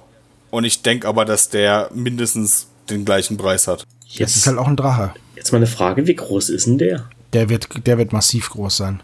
Ich, ich weiß es nicht. Wir haben hier kein, ja, ist kein, wir haben hier kein Referenzbild. Ja. Das ist das Problem. Also die Ruinen im Hintergrund, die sind so weit weg, da kannst du, kannst du nichts dazu sagen. Und der steht halt auch nur auf so einem Felsen, also oder auf so einer zerdrückten Ruine. Keine Ahnung, wie groß der sein wird. Aber ich sag mal so: Es gibt nicht viele coole Drachen. Es gibt Smaug von Games Workshop, beziehungsweise Forge World. Aber, der, aber der, den habe ich auch schon live gesehen. Aber der kostet 440 Euro. Was? Der ist sehr schön. Wird das Gold mitgeliefert oder wie? Aber ich wollte es gerade sagen, du kriegst, du kriegst den Arkenstein dazu. Mindestens, ja. Ja, es ist einfach, es ist halt Forge World, ne? Und bei Forge World denke ich mir halt auch so, hm, dann wird die Qualität nicht gut sein. Ich habe den gesehen im Verkaufsraum in der Warhammer World in Nottingham. Sonst hätte ich den auch noch nie irgendwo gesehen. Da sah der schon wirklich beeindruckend aus. Es ist ein Riesengerät aber halt nicht 440 Euro beeindruckend. Also, wisst ihr, was ich meine? Ja, auf jeden ja, Fall. Ja. Also, wenn ich mir zum Beispiel jetzt den Smaug, also wenn ich mir doch mal so verrückt wäre, den Smaug holen würde, würde ich den auch nicht selber anmalen. Da bin ich ehrlich, da gebe ich, da gebe ich dann noch mal ein bisschen mehr Geld aus und lasse ihn richtig anmalen und stelle ihn in die Vitrine und rühre ihn nie wieder an. Außer zum Entstauben vielleicht. Ja, da frage ich mich, also das kannst du dann mit Pressluft machen vielleicht. Wobei den, den Drachen von, von Jeanne d'Arc fand ich auch ganz hübsch eigentlich. Also der, aus dem 15 mm Kickstarter, weil der so eine schön tiefe Position hatte. Den fand ich eigentlich auch noch ganz geil. Ja, der war auch ziemlich cool, ja. Ja, da den Kickstarter habe ich nicht vor Augen, deswegen habe ich den Drachen noch nicht vor Augen. Also dieser Joan of Arc war das, ne? Ja, genau. Ja, genau. Ja, ich finde den auch ziemlich cool. Also ich habe den auch schon bei anderen live gesehen und der, ja, also den würde ich mir auch kaufen, aber ich habe halt beim Kickstarter nicht mitgemacht. Aber wir waren eigentlich bei den ganz anderen Drachen, nämlich den von Age of Sigma also ich mag beide Versionen recht gerne. Also das, das Einzige, was mich bei dem Blauen so ein bisschen stört, ist dieser Nackenkragen irgendwie. Also wenn der einmal richtig den Kopf nach hinten macht, spießt er sich einfach selber auf. Das ist irgendwie, diese Dornen machen da jetzt für mich einfach nicht so viel Sinn. Ähm, der Blaue verkörpert halt eben durch dieses Grinsen irgendwie so dieses typische, also die Weisheit bla bla vom Drachen. Und der Rote hat halt durch diese äh, Rage-Narben, beziehungsweise hier dieses ganzen Adern, die sich da hochziehen, ähm, natürlich eher diesen kämpferisch verwegeneren. Aber ansonsten, ähm, die Artworks sind natürlich sehr cool wieder. Was ich sehr angenehm finde, da siehst du, sieht man ja auf dem dritten Bild, ähm, dass die Base eigentlich relativ human gestaltet ist. Das ist ja wirklich nur mhm. so ein mhm. bisschen ähm, Ruine, wenig Totenschädel. Ähm, also da kann man dann selber noch ganz schön was draus machen. Das stimmt. Sag mal, erinnert euch dieses Drachenpärchen auch an Mufasa und Scar? Das äh, Meme habe ich auch gesehen irgendwo. also ich finde, ähm, der, der blaue sieht nicht so sehr aus wie Mufasa, sondern mhm. irgendwie Mufasa mit Theo Weigel-Augenbrauen. Aber der andere sieht halt voll nach Scar aus, finde ich. Ja, so ein bisschen. Macht vielleicht auch die Narbe, die er am Auge hat. Ach Quatsch. Übrigens dachte ich tatsächlich erst, dass der rote Drache ein böser Drache ist, aber ist er ja gar nicht, ne? Der hat ja auch diesen Sigma-Kometen auf der Haut. Ja, das sind beides äh, gute Drachen, in Anführungszeichen, ja. Ah, okay. Ach, da das, das Branding, was er da hat, oder was? Mhm, genau. Ah. Das sieht man bei dem blauen Gerüsteten nicht so gut, weil da ist so eine Münze drüber oder so dieser Halskragen. Mhm. Ja, das sind wahnsinnig schöne Modelle. Ich hätte nur wirklich gerne mal eine Referenz gehabt, wie groß das Ding jetzt wirklich ist. Ja, das wäre ganz cool gewesen. Aber da wird eine kommen. Ja, mit Sicherheit. Beim Blauen ist halt Safety First, ne? Der hat seine Hörner ge geschützt, deswegen hat er sie auch noch, während der Rote, der hat sie halt nicht mehr, nicht geschützt. Safety First. Bei dem ist jetzt abgebrochen. Ah, der Rote sieht schon echt ziemlich verballert aus. Ja, der hat einiges hinter sich. Ach, guck. Im Chat hat uns gerade die Michelle ein Bild reingepostet, wo man ein bisschen eine Referenz bekommt. Und Junge, Junge, ist der groß. Jupp. Wir schauen, dass wir das auch in die Shownotes verlinken, dass das auch alle sehen, die ähm, den Podcast jetzt nicht live hören. Junge, Junge, ey. Ja, okay, großes Modell. Die Schlachtfelder werden sowieso immer gigantischer. Age of Sigma hat ja lange Zeit sehr viel Hate, möchte ich jetzt nicht sagen, aber wurde kontrovers diskutiert. Mittlerweile ist es in der Mitte der Gesellschaft angekommen, der Tabletop-Gesellschaft. Und jetzt denkt sich GW, okay, AOS wird nicht mehr verlacht und die Leute haben es akzeptiert. So, jetzt bringen wir die Old World zurück. Und zwar gab es ein Interview mit Andy H-O-A-R-E, Hoare, und zwar ging es um Warhammer The Old World. Da wurden einige Fragen gestellt, unter anderem, was das eigentlich ist, auf welchen Bases dieses Spiel zurückkommen wird. Es sind eckige Bases, es wird ein Rank-and-File-System, es spielt in einer alten Welt, die ein bisschen anders aussieht, als wir sie von früher kennen. Mit besonderem Augenmerk, zumindest in diesem ersten Interview, auf Kislev, die Region ganz im Norden der alten Welt. Und so wie es aussieht, wird es noch ein bisschen dauern, aber die alte Welt kommt zurück. Ein neues, altes Rank and File kommt zurück. Und auf die Regeln angesprochen wurde gesagt, dass die Regeln sich aus Teilen von der dritten bis in die achte Edition zusammensetzen werden. Ich bin sehr gespannt und was ist eure Meinung dazu? Für mich schwierig, dadurch, dass das noch vor meiner Hobbyzeit war. Ich kenne es halt nur, was ich schon mal erzählt hatte. Ich hatte es bei Kumpels gesehen, dass sie das gezockt haben. Das war cool, aber ich bin da nie tiefer eingestiegen. Ähm, deswegen habe ich da relativ wenig Bezug auch zu. Ähm, Rank and File ist sowieso nicht meins, also jetzt vom Spielart her. Deswegen bin ich da weitgehend raus. Steven, wie ist bei dir? Also ich habe es auch selber nie gespielt, aber ich habe es ja bei uns im Club gesehen. Da wurde es damals noch gespielt, vor Jahren. Was mich damals gestört hat, weil ich weiß auch nicht warum, aber ich bin ein Freund von Rundbases. Ich mag dieses Eckige nicht. Deswegen fand ich es eigentlich ganz cool, dass Age of Sigma auch Rundbases hat, aber anscheinend steckt ja irgendwas dahinter dass die Bases eckig sind. Ich freue mich, weil für mich könnte es ja zumindest ein schöner Einstieg sein, mich damit auseinanderzusetzen, weil ähm, sie, sie holen es ja wieder zurück. Ergo würde ich jetzt erwarten, dass es auch irgendwie für Einsteiger ein bisschen aufbereiten, so dass äh, man da auch reinfindet in diese Welt. Weil 40k, muss ich ganz ehrlich sagen, der Fluff da mich einzuarbeiten, das dafür ist das Ding einfach zu groß. Da bin ich ja Jahre beschäftigt. Ich kenne da so einen Podcast. Stimmt, da geht's zum Podcast. Die machen Da das auch ziemlich gut. Ja. Ja, aber nee, also ich, es würde mich interessieren. Äh, die Figuren damals waren auch äh, recht hübsch, die es gab. Soweit ich weiß, kann man die auch wieder verwenden oder soll man wieder verwenden können? Oder? Korrigiert mich einer, wenn ich falsch liege? Nee, ähm, soll so sein, ja. Dass sie wiederverwendbar sind. Manche halt eben mehr, manche weniger, aber steht, äh, steht irgendwo definitiv drin. Dass Ja. es, äh, dass du deine alten Lieblinge wieder auskramen kannst und neu in die Schlacht führen kannst. Ja, das finde ich halt schön für Leute, die, die jetzt über ein Jahrzehnt aufgehoben haben oder ich weiß gar nicht, wie lange das jetzt zurückliegt, dass sie die wieder auspacken können. Würde mich auch mal interessieren, wie das jetzt bei eBay aussieht, ob da jetzt die Preise dann wieder durch die Decke gehen.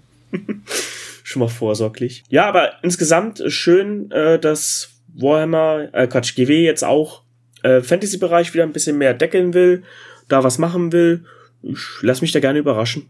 Die große Frage ist, was der Kerle sich jetzt denkt, ähm, der seine Dunkelelfenarmee verbrannt hat. Wir erinnern uns alle an dieses Der Video. denkt sich hoffentlich, was für ein dämlicher Trottel er ist. Das hätte er sich aber auch schon in dem Moment denken müssen, als er sie auf das Brett gestellt hat. Was für ein Depp. Auf der anderen Seite, das Video hat so viele Views bekommen, dass er sich davon wahrscheinlich zwölf Dunkelarmeen, äh, Dunkelelfenarmeen kaufen kann. Wahrscheinlich. Geil wäre, wenn GW sagt, okay, er hat sie jetzt verbrannt, dann mach mal keine Dunkelelfen mit rein. Ich sag mal so, ich habe meine Armee behalten und ich habe ich hab so Oger und ich hätte Bock, da was mitzumachen. Der Markus hat allerdings auch Oger, aber der hat gar keinen Bock, was da zu machen, ne? Also, da muss ich anf äh, da muss ich habe erst die anderen auch sprechen lassen, weil das triggert mich ziemlich arg, dieses The Old World, und zwar im negativen Sinn. Ich habe mit Warhammer Fantasy angefangen. Ich hatte da echt sehr viel Herzblut reingesteckt. Ich habe es echt sehr gern, wirklich sehr gern gespielt, bis die achte Edition kam. Die achte Edition hat mir das komplett zerhagelt. Ich hatte da schon keine Kannst du, Lust. kannst du das kurz, kannst du kurz erklären, warum? Weil ich selber habe genau ein einziges Warhammer Fantasy Spiel gemacht und das war, glaube ich, das war das Regelbuch, wo vorne dieser Sigma-Hammer drauf war. Ich weiß nicht mal, welches Regelwerk. Das äh, könnte, welche also der Sigma es war, war glaube ich, öfter schon drauf. Also, es könnte aber die achte gewesen sein, ja. Ähm, ich habe mit der sechsten angefangen. Ähm, war dann aber auch schon relativ Ende der sechsten, als, äh, als ich dann richtig gespielt habe, kam dann die siebte. Die habe ich sehr viel gespielt. Ähm, da habe ich auch meine Hochelfen gespielt. Ähm, die achte, äh, das war auch dieses wirklich klassisch Rank and File. Du hast deine Regimenter gehabt, du hast ein paar Helden gehabt, die hast du natürlich meistens in die Regimenter gesteckt, wahrscheinlich waren sie einfach weg. Ähm, du hattest noch ein paar größere Monster, ein paar Kriegmaschinen, aber halt wirklich dieses, die Regimenter marschieren aufeinander oder ballern sich vorher nieder und das war, das war das, was mir daran Spaß gemacht hat. Bei der achten Edition kamen riesige Kutschen des Imperiums, da kamen riesige andere Monster, da haben sie schon angefangen, diese riesen Viecher zu bauen und das hat halt dieses Rank and File, was es für mich war, hat es da schon zerhagelt. Und es wurde noch ein bisschen komplizierter gemacht, als, ich's, als ich mir es gewünscht hätte, also in der achten. Also mir hat das absolut keinen Spaß mehr gemacht. Deswegen das Ende der achten, dass es halt geheißen hat, okay, ähm, wir stampfen die ganze Welt ein. Das fand ich zwar auch schade, weil ich gehofft habe, dass vielleicht eine neunte Edition kommt, die das wieder so ein bisschen für mich interessanter macht. Aber dann habe ich damit abgeschlossen. Ja, ich habe mir ein anderes System gesucht. Ah, nee, nee, eigentlich habe ich erstmal meine Hochelfen verkauft, weil ich keinen Bock mehr auf die Scheiße hatte. Dann habe ich ein neues Rank and File kennengelernt und das ist Kings of War. Das hat mir genau das gegeben, was mir bei der achten Edition viel zu kompliziert war. Und ich habe jetzt mittlerweile schon wieder fünf Armeen. Und das geht deutlich schneller auch als, das, als Warhammer Fantasy. Und es, es macht mir persönlich viel mehr Spaß. Und das jetzt zu lesen, dass jetzt ein Old äh, Warhammer in the Old World kommt, das finde ich für die okay, die, das, die da vielleicht noch ihre Armeen verstaut, äh, verstaubt da rumliegen haben und sagen, oh, äh, der Nine Age war jetzt nicht unseres, Kings of War vielleicht auch nicht. Wir wollen unser Warhammer Fantasy zurück. Für die freue ich mich, dass, es, dass das angekündigt wird. Ähm, mich catchen sie damit aber nicht mehr, weil ich habe jetzt Spiele, die mir einfach mehr Spaß machen. Ich bin mir, also ich werde es mir vielleicht noch angucken von den Regeln, aber ich kann mir nicht vorstellen, dass ich da wieder zurückkehre. Ich habe gerade mal nachgeguckt. Ich habe sechste und siebte Edition gespielt. Ich weiß es nicht mehr genau. Ähm, ich glaube, sechste war es. Ja, äh, ich kann das verstehen, Markus. Ähm, ich bin wahrscheinlich deswegen nur so gespannt und so positiv gespannt, weil ich mit Age of Sigma jetzt nicht groß was anfangen möchte oder kann. Ähm, ich habe das halt ganz zu Beginn dieser zwei Spieler Starterbox gespielt mit diesen bescheuerten, ja, wenn du einen Bart hast, dann kannst du mit deinen Zwergen Doppelschießen so ein Quatsch Regeln einmal gespielt, fand's schrecklich. Ich hatte halt nur diese vier Seiten Regeln, wie das angefangen hat. Es hat jetzt sich viel geändert und das finde ich auch schön und es freut mich für jeden, der in diesem Setting gerne spielt. Für mich ist es aber zu spacig mit diesen, mit diesen Toren und Reichen und so. Das ist mir zu spacig. Und ich mag das, dass es Ländergrenzen gibt und dass da über die Grenze eine Chaoshorde einfallen kann. Und dieses Herr der Ringe-Ding halt einfach. Das mag ich. Und deswegen mag ich auch die alte Welt, weil ich finde, dass die alte Welt trotz all dieser abgefahrenen Sachen sehr bodenständig ist. Ein Panzer fährt, ein Dampfpanzer fährt, bis die Kohle alle ist und ein Soldat marschiert, bis er müde wird. Und nicht, da ist ein Portal und dann springt er da durch und dann ist es, sind das irgendwelche Seelenkrieger und dann hacken die alles nieder und dann, ah, dann, das ist mir alles zu viel. Ich habe allerdings auch, wie gesagt, ein einziges Spiel gehabt mit meiner Oga-Armee und das war's. Ich habe überhaupt keine Bindung an Warhammer Fantasy, außer dass ich es immer sehr gerne mir angeschaut habe. Ich mochte das, dass sich diese großen Regimenter bewegt haben und dass man seinen Gegner ausmanövriert hat und dann seitlich in die Einheit gekracht ist und dass eine Höllenfeuer-Salvenkanone den Gegner niedergeknüppelt hat und so. Das mochte ich immer. Aber ich habe selber nie Herzblut reingesteckt. Es war immer schön zum Zugucken und schön da Geschichten zu lesen und Mordheim und das ganze Zeug. Das war immer toll. Ich kann es aber nachvollziehen, dass es Leute echt nervt, dass das jetzt so zurückkommt und dass das Ganze dann halt auch so als Marketing-Move gesehen wird. Und ich meine, das, das ist es ja offiziell auch. Also, das brauchen wir uns nichts vormachen, ne? Und ich kann auch einen Markus verstehen, wenn du sagst, ja, ey, Leute, das ist schön, ich habe meine Modelle und mit denen spiele ich jetzt aber was anderes. Für jemanden wie mich, der den Hintergrund der Welt mochte und ein paar Männchen hat, ist das, glaube ich, echt cool. Für jemanden, der da wirklich investiert war und so einen Tritt vors Schienbein bekommen hat, ist es, glaube ich, auch ein bisschen zynisch, das jetzt so zu sehen. Ja, wie gesagt, also ich war da halt, also für mich war das das System schlechthin. Also das war für mich, gab für mich nichts anderes. Ich habe 40k damals noch mit angefangen, weil ein Kumpel halt äh, auch noch 40k gespielt hat. Dann habe ich halt auch 40k angefangen, aber das hat mir nie, nie so viel Spaß gemacht und, und fand ich auch nie so geil. Aber Fantasy war für mich wirklich, oh ja, das war für mich halt mein Hobby. Und dann hat es die Edition verhagelt und dann wird es eingestampft und dann habe ich mich damit abfinden müssen. Age of Sigma war, so wie du gemeint hast, auch, ja, so habe ich es auch kennengelernt, so, ja, okay, äh, die, die Regeln, hahaha, witzig, äh, was sie da sich am Anfang ausgedacht haben, aber das war halt kein Ersatz für mich. Und dann, ja, habe ich mir halt einen anderen Ersatz gesucht. Dann habe ich mich geöffnet für andere Hersteller. Das war auch der, genau, das war auch der Punkt, wo ich zum ersten Mal andere Systeme angefangen habe oder getestet habe, die nicht von Games Workshop sind. Ja, so ähnlich wie Sebastian mit 40k. Nein, ich habe dann Flames of Four angefangen, ich habe dann Freebooters angefangen, ich habe dann. Ich meine jetzt, wo Sebastian, der war ja auch so, ja, hat irgendwann die Schnauze voll gehabt von 40k und hat sich dann halt andersweitig umgeguckt. Darauf, ja, genau. Darauf wollte ich hinaus. Und äh, ich, muss, ich muss auch ganz ehrlich sagen, angefangen hat das Ganze mit einem Besuch auf der Taktika, dass ich einfach über diesen Games Workshop Tellerrand rausgucken wollte, weil ich aber auch, also ich hätte nie, oder nie ist jetzt vielleicht auch falsch, aber ich hätte wahrscheinlich nicht über den Tellerrand geschaut, wenn mich Games Workshop nicht so massiv enttäuscht hätte mit Sachen wie dem Games Day oder dieser elenden Rüstungsspirale. Und dann bin ich zur Taktika gefahren und dann hat sich an einem Wochenende so haben sich so viele Türen und Fenster und Portale in neue Welten aufgestoßen, dass ich mir dann eben gedacht habe, wisst ihr was, Games Workshop, es ist ja äh, cool. Da gibt es ja eine ganze Armee für 40 Euro, nicht nur ein Modell. Das ist ja voll stark. Und ähm, dass ich jetzt zurückgegangen bin zu Games Workshop und zu 40k, das verstehe ich selber nicht so ganz. Ich weiß nicht, was da los ist, weiß nicht, wie mein Gehirn funktioniert, dass es diese Ästhetik auf einmal wieder ansprechend findet, wo ich es acht Jahre lang gesagt habe, ey, was für ein Scheiß. Ich weiß es nicht, keine Ahnung. Aber seit mir das passiert ist, würde ich auch nicht mehr sagen, ah, es wird nie mehr passieren. Weil wenn dann, ich, ich liebe Dampfpanzer, wenn jetzt einer sagt, hey, guck mal, es gibt ein neues Modell für Dampfpanzer und es ist total episch, dann sage ich mir, hm, verdammt. So eine imperiale Armee wolltest du schon lange mal haben. Das ist halt, keine Ahnung. Die wissen schon, wie man Bedürfnisse weckt und wie man Leute um den Finger wickelt. Brauchen wir uns nichts vormachen. Weil ich es gerade so lese, ne, äh, da wurde ja nach einem Scale gefragt, ob 10 mm oder 15 mm und sie sagen ja, dass es so lassen äh, damit die Leute auch ihre alte Armee benutzen können, wo ich ja vorhin gemeint habe, das finde ich eigentlich ganz cool, dass es so ist. Aber andererseits, wenn man so drüber nachdenkt, ist halt auch so eine verpasste Chance, ne? Du könntest halt eine viel größere Armee dann äh, abbilden mit diesen Maßstäben. Weißt du, da gibt es ein Spiel, das heißt Warmaster und das kann das viel besser. Das Ding ist ja, du kannst nicht Maßstäbe, du kannst Maßstäbe bis zu einem gewissen Grad anpassen.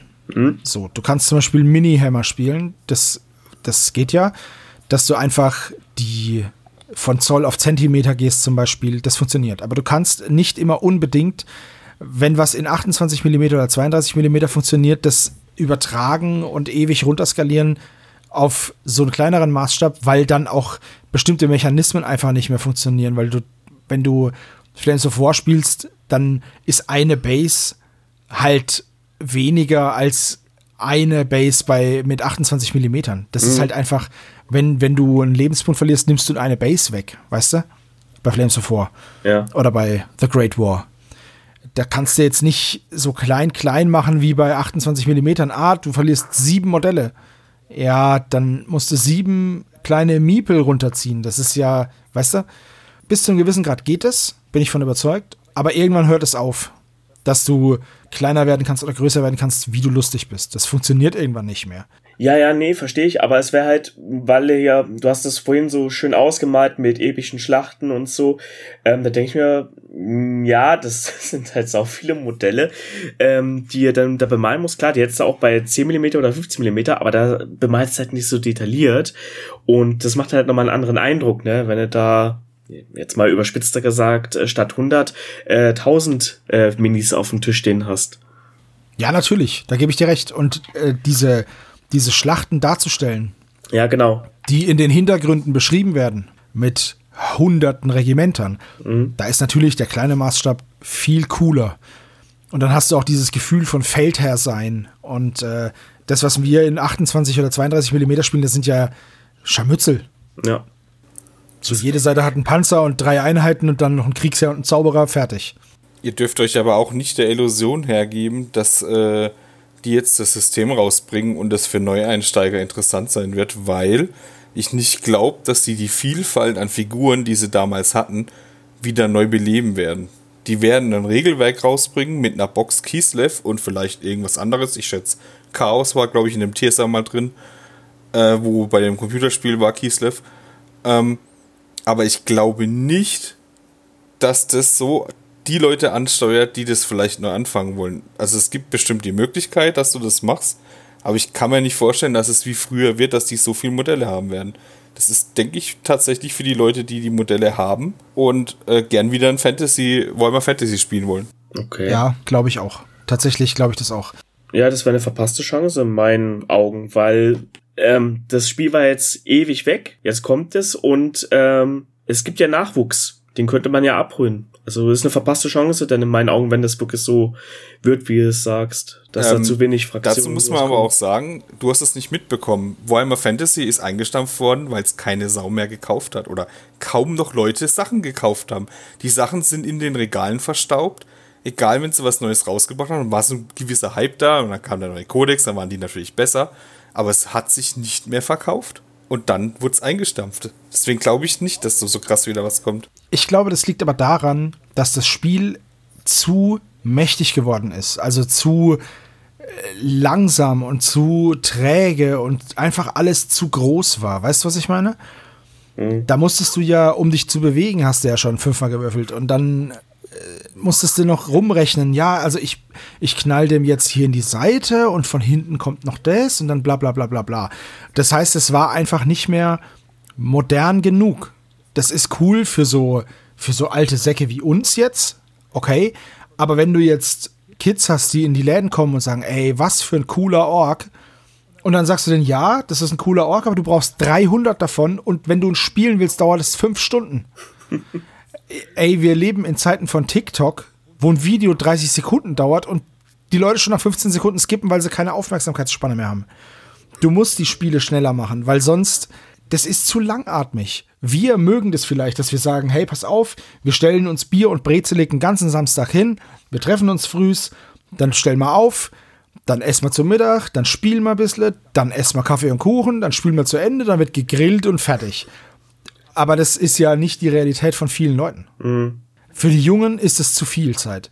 Und für Leute wie uns wird es auch schwierig, weil wir ja arbeiten. Und du bist am Wochenende ja auch irgendwie müde und musst dich irgendwie ein äh, bisschen regenerieren. Zumindest geht es mir so. Aber diese, diese großen, langen, trägen Spiele von früher, wo du in den Club gegangen bist, Samstagnachmittag und nachts um drei warst du fertig mit der Runde das ist halt auch nicht mehr up to date. Das oh. ist ja ähnlich wie mit dem Binge-Watching, ne? mit den ja. ganzen Serien, die darauf ausgelegt sind. Ja, ja. Das ist ein anderes Nutzungsverhalten einfach. Ah, das, da erinnere ich mich noch gut dran. Das hast du aber auch bei 40k äh, gehabt. Was haben wir auf die, du warst der Einzige, der einen Führerschein hatte und wir mussten auf dich warten, bis du das scheiß Spiel fertig hattest.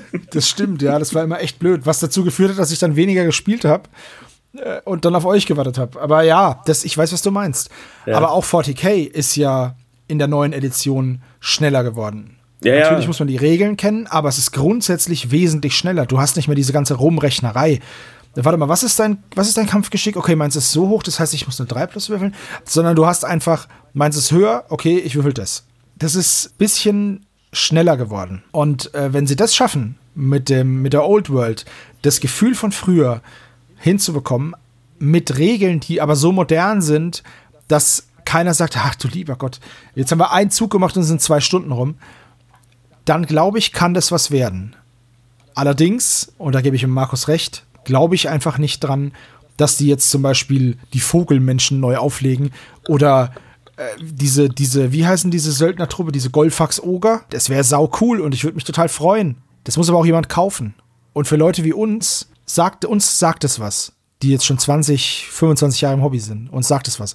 Dir, Steven und dem Seppel sagt es gar nichts, weil ihr einfach zu spät dran wart mit dem Einstieg. Und dann ist die Frage, lege ich sowas neu auf oder richte ich mich an ein Publikum, das jetzt auch Age of Sigma Zeug kauft? Im Endeffekt, die, die Stormcast Eternals sind ja die Posterboys, das sind halt Ultramarines ohne Backpack. So, weißt du? Ja, schon klar.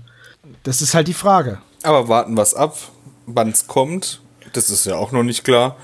Ähm, noch, nicht, noch nicht bald auf jeden Fall. Ähm, und dann die Regeln. Wenn die Regeln cool sind, dann habe ich auch kein Problem, das mal wieder zu spielen. Meine, meine Kings of War Armee könnte ich bestimmt auch dafür einsetzen. Wenn nicht, dann ist, ist es eh vorbei. Also wenn wir, wenn wir gegeneinander spielen, dann erlaube ich dir das. Aber das ist ja mal nett. Wobei meine eine Kings of War Armee besteht tatsächlich komplett aus GW-Modellen. Das ist, äh, das sind meine, äh, meine Chaos-Armee. Ja, cool, weil ich habe Ogre, dann können wir Chaos gegen Ogre spielen. Das ist voll okay. Zum Release-Date hieß es quite some time dauert's noch. Und vielleicht sollten wir noch kurz erwähnen, dass das Setting mehrere hundert Jahre vor den Endtimes spielen wird. Also noch vor der Zeit, in der die alte, alte Welt gespielt hat. Und vermutlich wird da auch eine Chaos-Invasion gerade stattfinden. Die gibt's im Hintergrund, aber die wurde nie im Spiel selbst von damals abgebildet, weil sie da auch schon lange her war. Also es ist eine alte, neue Welt. Alte, junge Welt, so rum. Ja, das ist jetzt die alte, alte Welt und das davor war die junge, alte Welt. So. okay, das war jetzt eines unserer Games Workshop-Themen. Wir haben aber noch was. Aber ich würde sagen, um jetzt den Block, GW-Block ein bisschen aufzulockern, reden wir jetzt mal über eines der Steckenpferde von meinem lieben Freund Steven. Und zwar Infinity. Code One, Operation Crimson Stone. Ich habe keine Ahnung von Infinity. Steven, was ist das? Ja, ähm, ich habe auch keine Ahnung von Infinity, ähm, aber ich will das ändern. Und ich glaube, Operation Crimson Stone kann mir dabei helfen. Ähm, Infinity, wissen wir, ist ja relativ komplex, das Regelwerk. Und Code One ist davon so eine abgespeckte Version, was ähm, so im Prinzip die Grundregeln hat und nicht so viele Sonderregeln und äh, für Einsteiger halt äh, sehr gut sein soll. Da gab es schon früher Operation Carstorm, glaube ich, wo es dann die äh, Panosa Panoceaner gegen die Eugene gekämpft haben. Und jetzt kam äh, oder wurden jetzt angekündigt meine zwei Lieblingsfraktionen, die Nomads und die Ariadna. Ähm, beide wollte ich haben und so muss ich mich nicht entscheiden, weil ich habe einfach äh, diese Grundbox bestellt und ähm, habe mich aber auch allerdings ein bisschen geärgert, weil ich habe mir vorher musste ich mich ja entscheiden und habe dann Nomads geholt und habe mir das wie ist es das Action Pack geholt, dann die Reversed äh, Morias und so. Ich habe zig Pakete mir geholt Einfach damit ich ja gut aufgestellt bin. Das hätte ich mal alles sparen können, weil im Prinzip hätte Crimson Stone jetzt auch erstmal gereicht für den Anfang. Aber ja, da so sind wir, da sind wir wieder bei dem, bei dem Punkt klein anfangen, wenn man startet. Ja, habe ich ja. Ja, ja. ich habe halt nur äh, sehr stark expandiert. Bevor du überhaupt einen Würfel geworfen hast, aber okay. Ich habe ein Testspiel gemacht äh, mit einem Kumpel aus Trier ich glaube, da habe ich sogar Nomads gespielt. Nee, da habe ich Ariadna gespielt, weil er gesagt, die sind äh, für einen Einsteiger eigentlich relativ gut, weil die halt nicht dieses Hacking haben, aber auch nicht gehackt werden können. Da muss ich darauf schon mal keine Rücksicht nehmen. Deswegen hatte ich Ariadna damals gespielt gehabt. Und es hat auch sehr viel Spaß gemacht, muss ich schon gestehen. Ähm, auch wenn das wie üblich beim ersten Spiel mit mir ist, ähm, er sagt mir, was ich würfeln muss. Ich würfe die Würfel, er rechnet irgendwas aus, so wie du es auch bei unserem ersten ähm, 40k-Spiel gemacht hast, dass ich halt überhaupt nicht blick, was da jetzt gerade abgeht. Aber insgesamt fand ich es halt schon sehr interessant. Ich mag die Miniaturen. Ich finde es cool, dass hier ähm, direkt Gebäude mit dabei sind. Also du hast im Prinzip in dieser Box alles, was du brauchst, um direkt loslegen zu können. Äh, gut, nachdem du sie zusammengebaut und vielleicht bemalt hast, aber dann kannst du loslegen. Ja, das wollte ich gerade äh, dir beipflichten. also Infinity, ich habe jetzt, hab's auch noch nie gespielt, das steht noch irgendwo auf einer Liste von mir. Ähm, aber was sie auf jeden Fall immer mit ihren Starterboxen hingekriegt haben, dass alles drin ist, was du brauchst. Also wirklich schon mal vernünftig Gelände. Du ja. hast eine mehr oder weniger, also zwei ausgewogene Mannschaften und so viel Spielkrams einfach dabei, dass du schon mal so einen kleinen Tisch, wo die Immersion dann einfach schon mal stattfinden kann, als die Klassiker mit Büchern und Tassen und was weiß ich was, ähm, mit passendem Gelände. Also das hat Infinity schon immer hingekriegt. Ja, und du hast ja mhm. auch äh, in den Boxen ähm, sind Missionen drin, die dich quasi so nach und nach in das äh, Spielsystem reinbringen. Auch vor Code One jetzt. Also du hast dann quasi, du, du spielst jetzt, du hast jetzt drei Modelle von der Box. In der nächsten Mission hast du nochmal eins dazu, noch eine Spezialeinheit dabei. Und, und bis zu der letzten Mission hast du quasi alles schon mal gespielt, was in der Box ist. Und du hast so ein bisschen die Grundmechanik von dem Spiel schon gelernt dadurch. Finde ich echt ganz cool. Schade, was ich finde, ist äh, bei Code One, das ist das, was auch der Karstein geschrieben hat, schon gerade im Chat, ähm, dass leider noch nicht alle Modelle, die existieren, Regeln dafür haben. Ja, stimmt. Ich glaube, also Hack Islam hat auf jeden Fall keine und das sind die einzigen Modelle, die ich tatsächlich ja, habe. Die ich werden aber noch kommen, aber das dauert halt. Ja, ja, klar. Ja. Aber ja, ich habe jetzt äh, mir überlegt für Code One ähm, habe ich noch den, den neuen Ritterstarter da von, von Panok, äh, den Milita Military Order und ich glaube, da sind Code One-Regeln dabei, die gibt es schon. Weiß ich nicht, wenn nicht. Ich habe genug für Infinity-Modelle.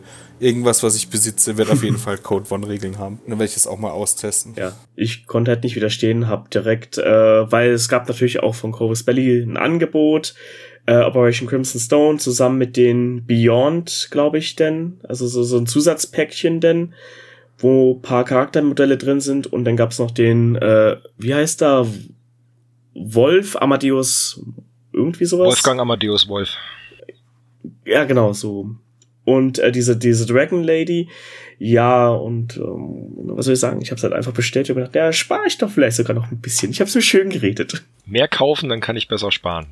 Ja, ja. ja, vor allem, ich habe mehr Vielfalt an Modellen, die ich dann verwenden kann, weißt du, so Taktik und so. Steve, nicht falsch verstehen, das war jetzt kein, kein Urteil von mir, ne? Also ich kann das durchaus nachvollziehen. Das ist. Ähm genau, und der Steven wohnt ja jetzt nicht, nicht so weit weg von Thorsten und mir und wir haben ja beide Infinity, dann hat er auch Spielpartner, mit denen er am Abend so spielen kann, wenn das dann mal ja. da ist. Definitiv. Infinity juckt mich ja auch, muss ich ehrlich sagen. Das Einzige, was mich so ein bisschen abschreckt, ist dieses Gerücht von dieser Komplexität die da drin sein soll. Deswegen ist dieses Code One gar nicht so uninteressant. Und mhm. ähm, die Figuren sind teilweise so detailreich. Ich habe die auch beim Kumpel gesehen, was der da draus gezaubert hat. Ich weiß noch nicht, ob meine Malskills dafür ausreichen, dass ich die so bemalt habe, dass sie mir auch gefallen. Ja, sie sind schon sehr detailliert, das stimmt. Andererseits kannst du an den Figuren halt auch wachsen beim Bemalen. Oh, jetzt komm mir nicht, du wächst mit deinen Aufgaben. Große Kraft erfordert große Verantwortung. ja, Onkel genau. Ben, alles Denk an Onkel Ben. nee, also du kannst ja zur Not auch ähm, hier, hier TEWS hat es ja auch gemacht, ja auch Infinity-Figuren bemalt mit Kontrastfarben, sah ja auch gut aus und war kein Hexenwerk. Also das geht schon. Ähm, muss halt gucken, was dein persönlicher Anspruch denn daran ist. Ähm, ich finde es sehr schön, das weil ist so geil, Steven. Musst halt gucken, mhm. was der Anspruch ist. Wenn dir das reicht. Friss meinen Staub. Das, das sollte jetzt nicht abwerten. Nein, nein, alles gut. Ich mach nur Scheiß.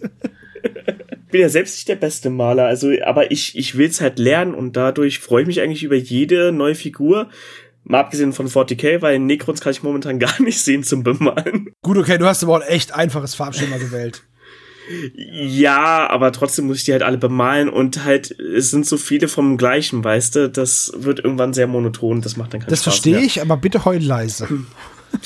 Nein, dafür haben wir diesen Stammtisch, damit ich mich hier ausholen kann. Ich okay, euch immer okay. touché. Nein, ich finde es einfach gut, also ich habe noch nie so detaillierte Modelle gesehen auf so kleinen Raum wie bei äh, Corvus Belly. Also das können die einfach. Äh, ich muss auch schon gucken, dass ich irgendwie noch feinere Pinsel irgendwo herbekomme, damit ich da überhaupt irgendwie die Farbe drauf bekomme über und nicht direkt über irgendwas drüber male. Tsunami schreibt dir gerade Johann Wolfgang von Töte. Finde ich einfach sehr gut. ja, aber das System freue ich mich, möchte ich auch mit euch spielen. Markus ist schon dabei, also ähm, ich werde auch bestimmt, wenn es kommt, den einen oder anderen Artikel, wenn es mir die Zeit endlich mal wieder erlaubt, äh, Zeit zu finden, Artikel zu schreiben, was darüber schreiben.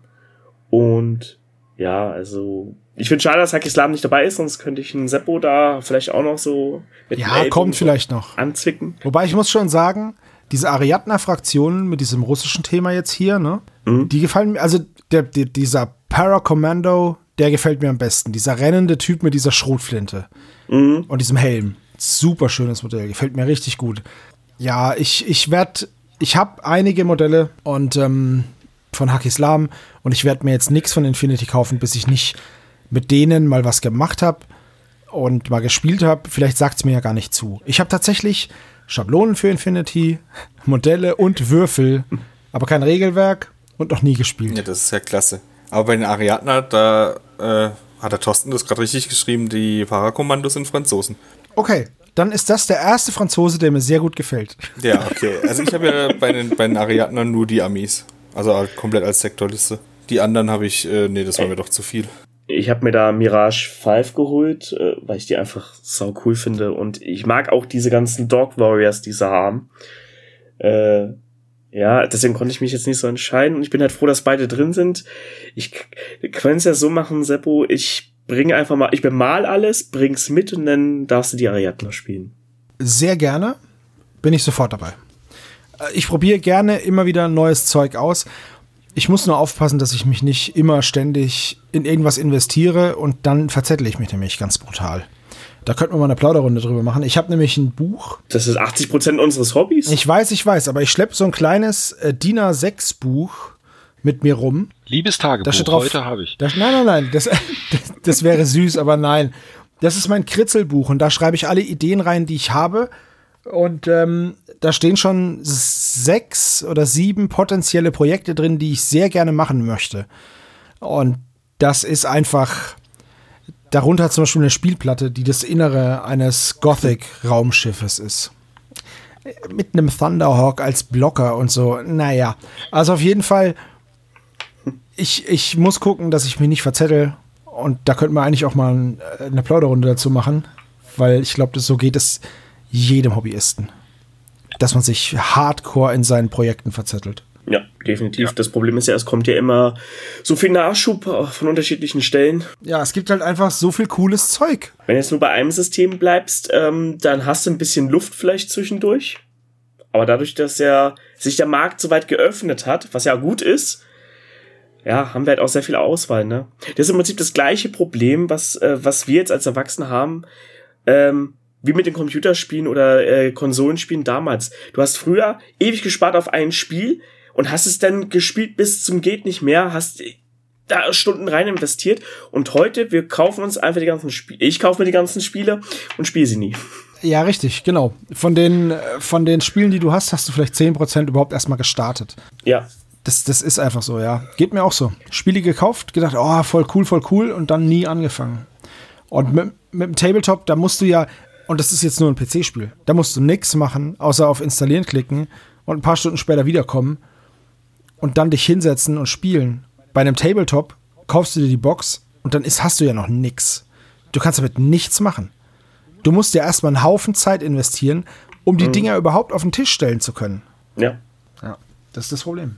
Das ist das Schöne bei diesen Dungeon Crawlern, also hier so Zombie-Side und so. Du kannst sie bemalen, musst es aber nicht unbedingt. Es sieht kannst schon damit schön halt direkt aus. loslegen. Ne? Ja, es sieht schön aus, das stimmt. Bei einem Brettspiel würde ich nie Modelle bemalen. Also nie in Anführungszeichen, weil man sollte nie nie sagen, aber ich würde da keine Modelle bemalen. Nee, Zombie-Side, das muss man schon bemalen. Was gar nicht zu bemalen geht, ist Talisman. Die Figuren sind so matschig, ähm, da hast du keinen Spaß drin. Da sind die bemalt richtig kacke aus, da, da das lasse ich sein. Also ich habe mal gehört, dass halt dieses, ähm, dieses PVC mit der Zeit unter der Farbe so batzig wird. So, so klebrig und so. Deswegen, seit ich das gehört habe, denke ich mir, ah, das ist eine gute Ausrede, die nehme ich. Seit also, zwei, drei Jahren habe ich jetzt ja. mein Zombie-Side Black Black komplett bemalt. Da ist noch nichts batzig. Ja, okay. Was Seppel sagt, ist bei mir dasselbe. Seit zwei Jahren bemalt, nichts passiert.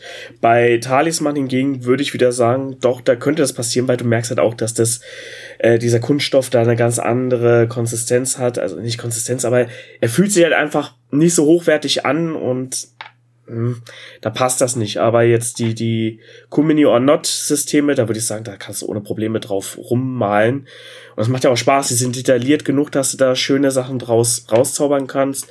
Und ähm, da passiert nichts. Naja, gut. Also, bis ich mal eine Brettspielminiatur anmale, die ich nicht explizit dann, dann nehme, aus dem Brettspiel heraus und in meine Armee integriere, wird, glaube ich, noch sehr viel Wasser den, Wasser den Main runterfließen, weil ich es einfach Dafür habe ich dann zu viele Tabletop-Spiele, die schon nicht bemalt sind, als dass ich dann mit einem Brettspiel anfange. Ah, Sebo, das würde ich so nicht sagen. Wart mal den 10. Ja, aber das August erwartet ab. ja keiner. oh nein. Also He-Man wird oh tatsächlich oh das erste Brettspiel sein, was ich anmalen werde, wenn das dann auch dann kommt. Naja, gut, okay. Du kannst ja klein anfangen. Machst erstmal, Mensch, ärger dich nicht oder so. das wäre so geil. Rote Männchen grau grundiert, um sie wieder rot zu malen. Sehr schön. Ganz genau. Ich habe sie erstmal grundiert und habe die blauen dann erstmal direkt rot gemalt, ja, weil das fand ich cool. Aus Prinzip. Modelle, die man auf jeden Fall grundieren muss und bemalen muss, sind von Kraken Wargames, die bekannt sind für Spielmatten und äh, kleine Geländeteile. Die haben jetzt ihre ersten Minis rausgebracht. So. Das sind sieben weibliche imperiale Soldatinnen mit verschiedenen Rollen. Also Heavy Weapon, Kommissar, Funkerin, sowas. Diese Modelle vorneweg haben eine kleine Kontroverse ausgelöst. So viel sei gesagt. Rausgesucht hat sie der Seppel.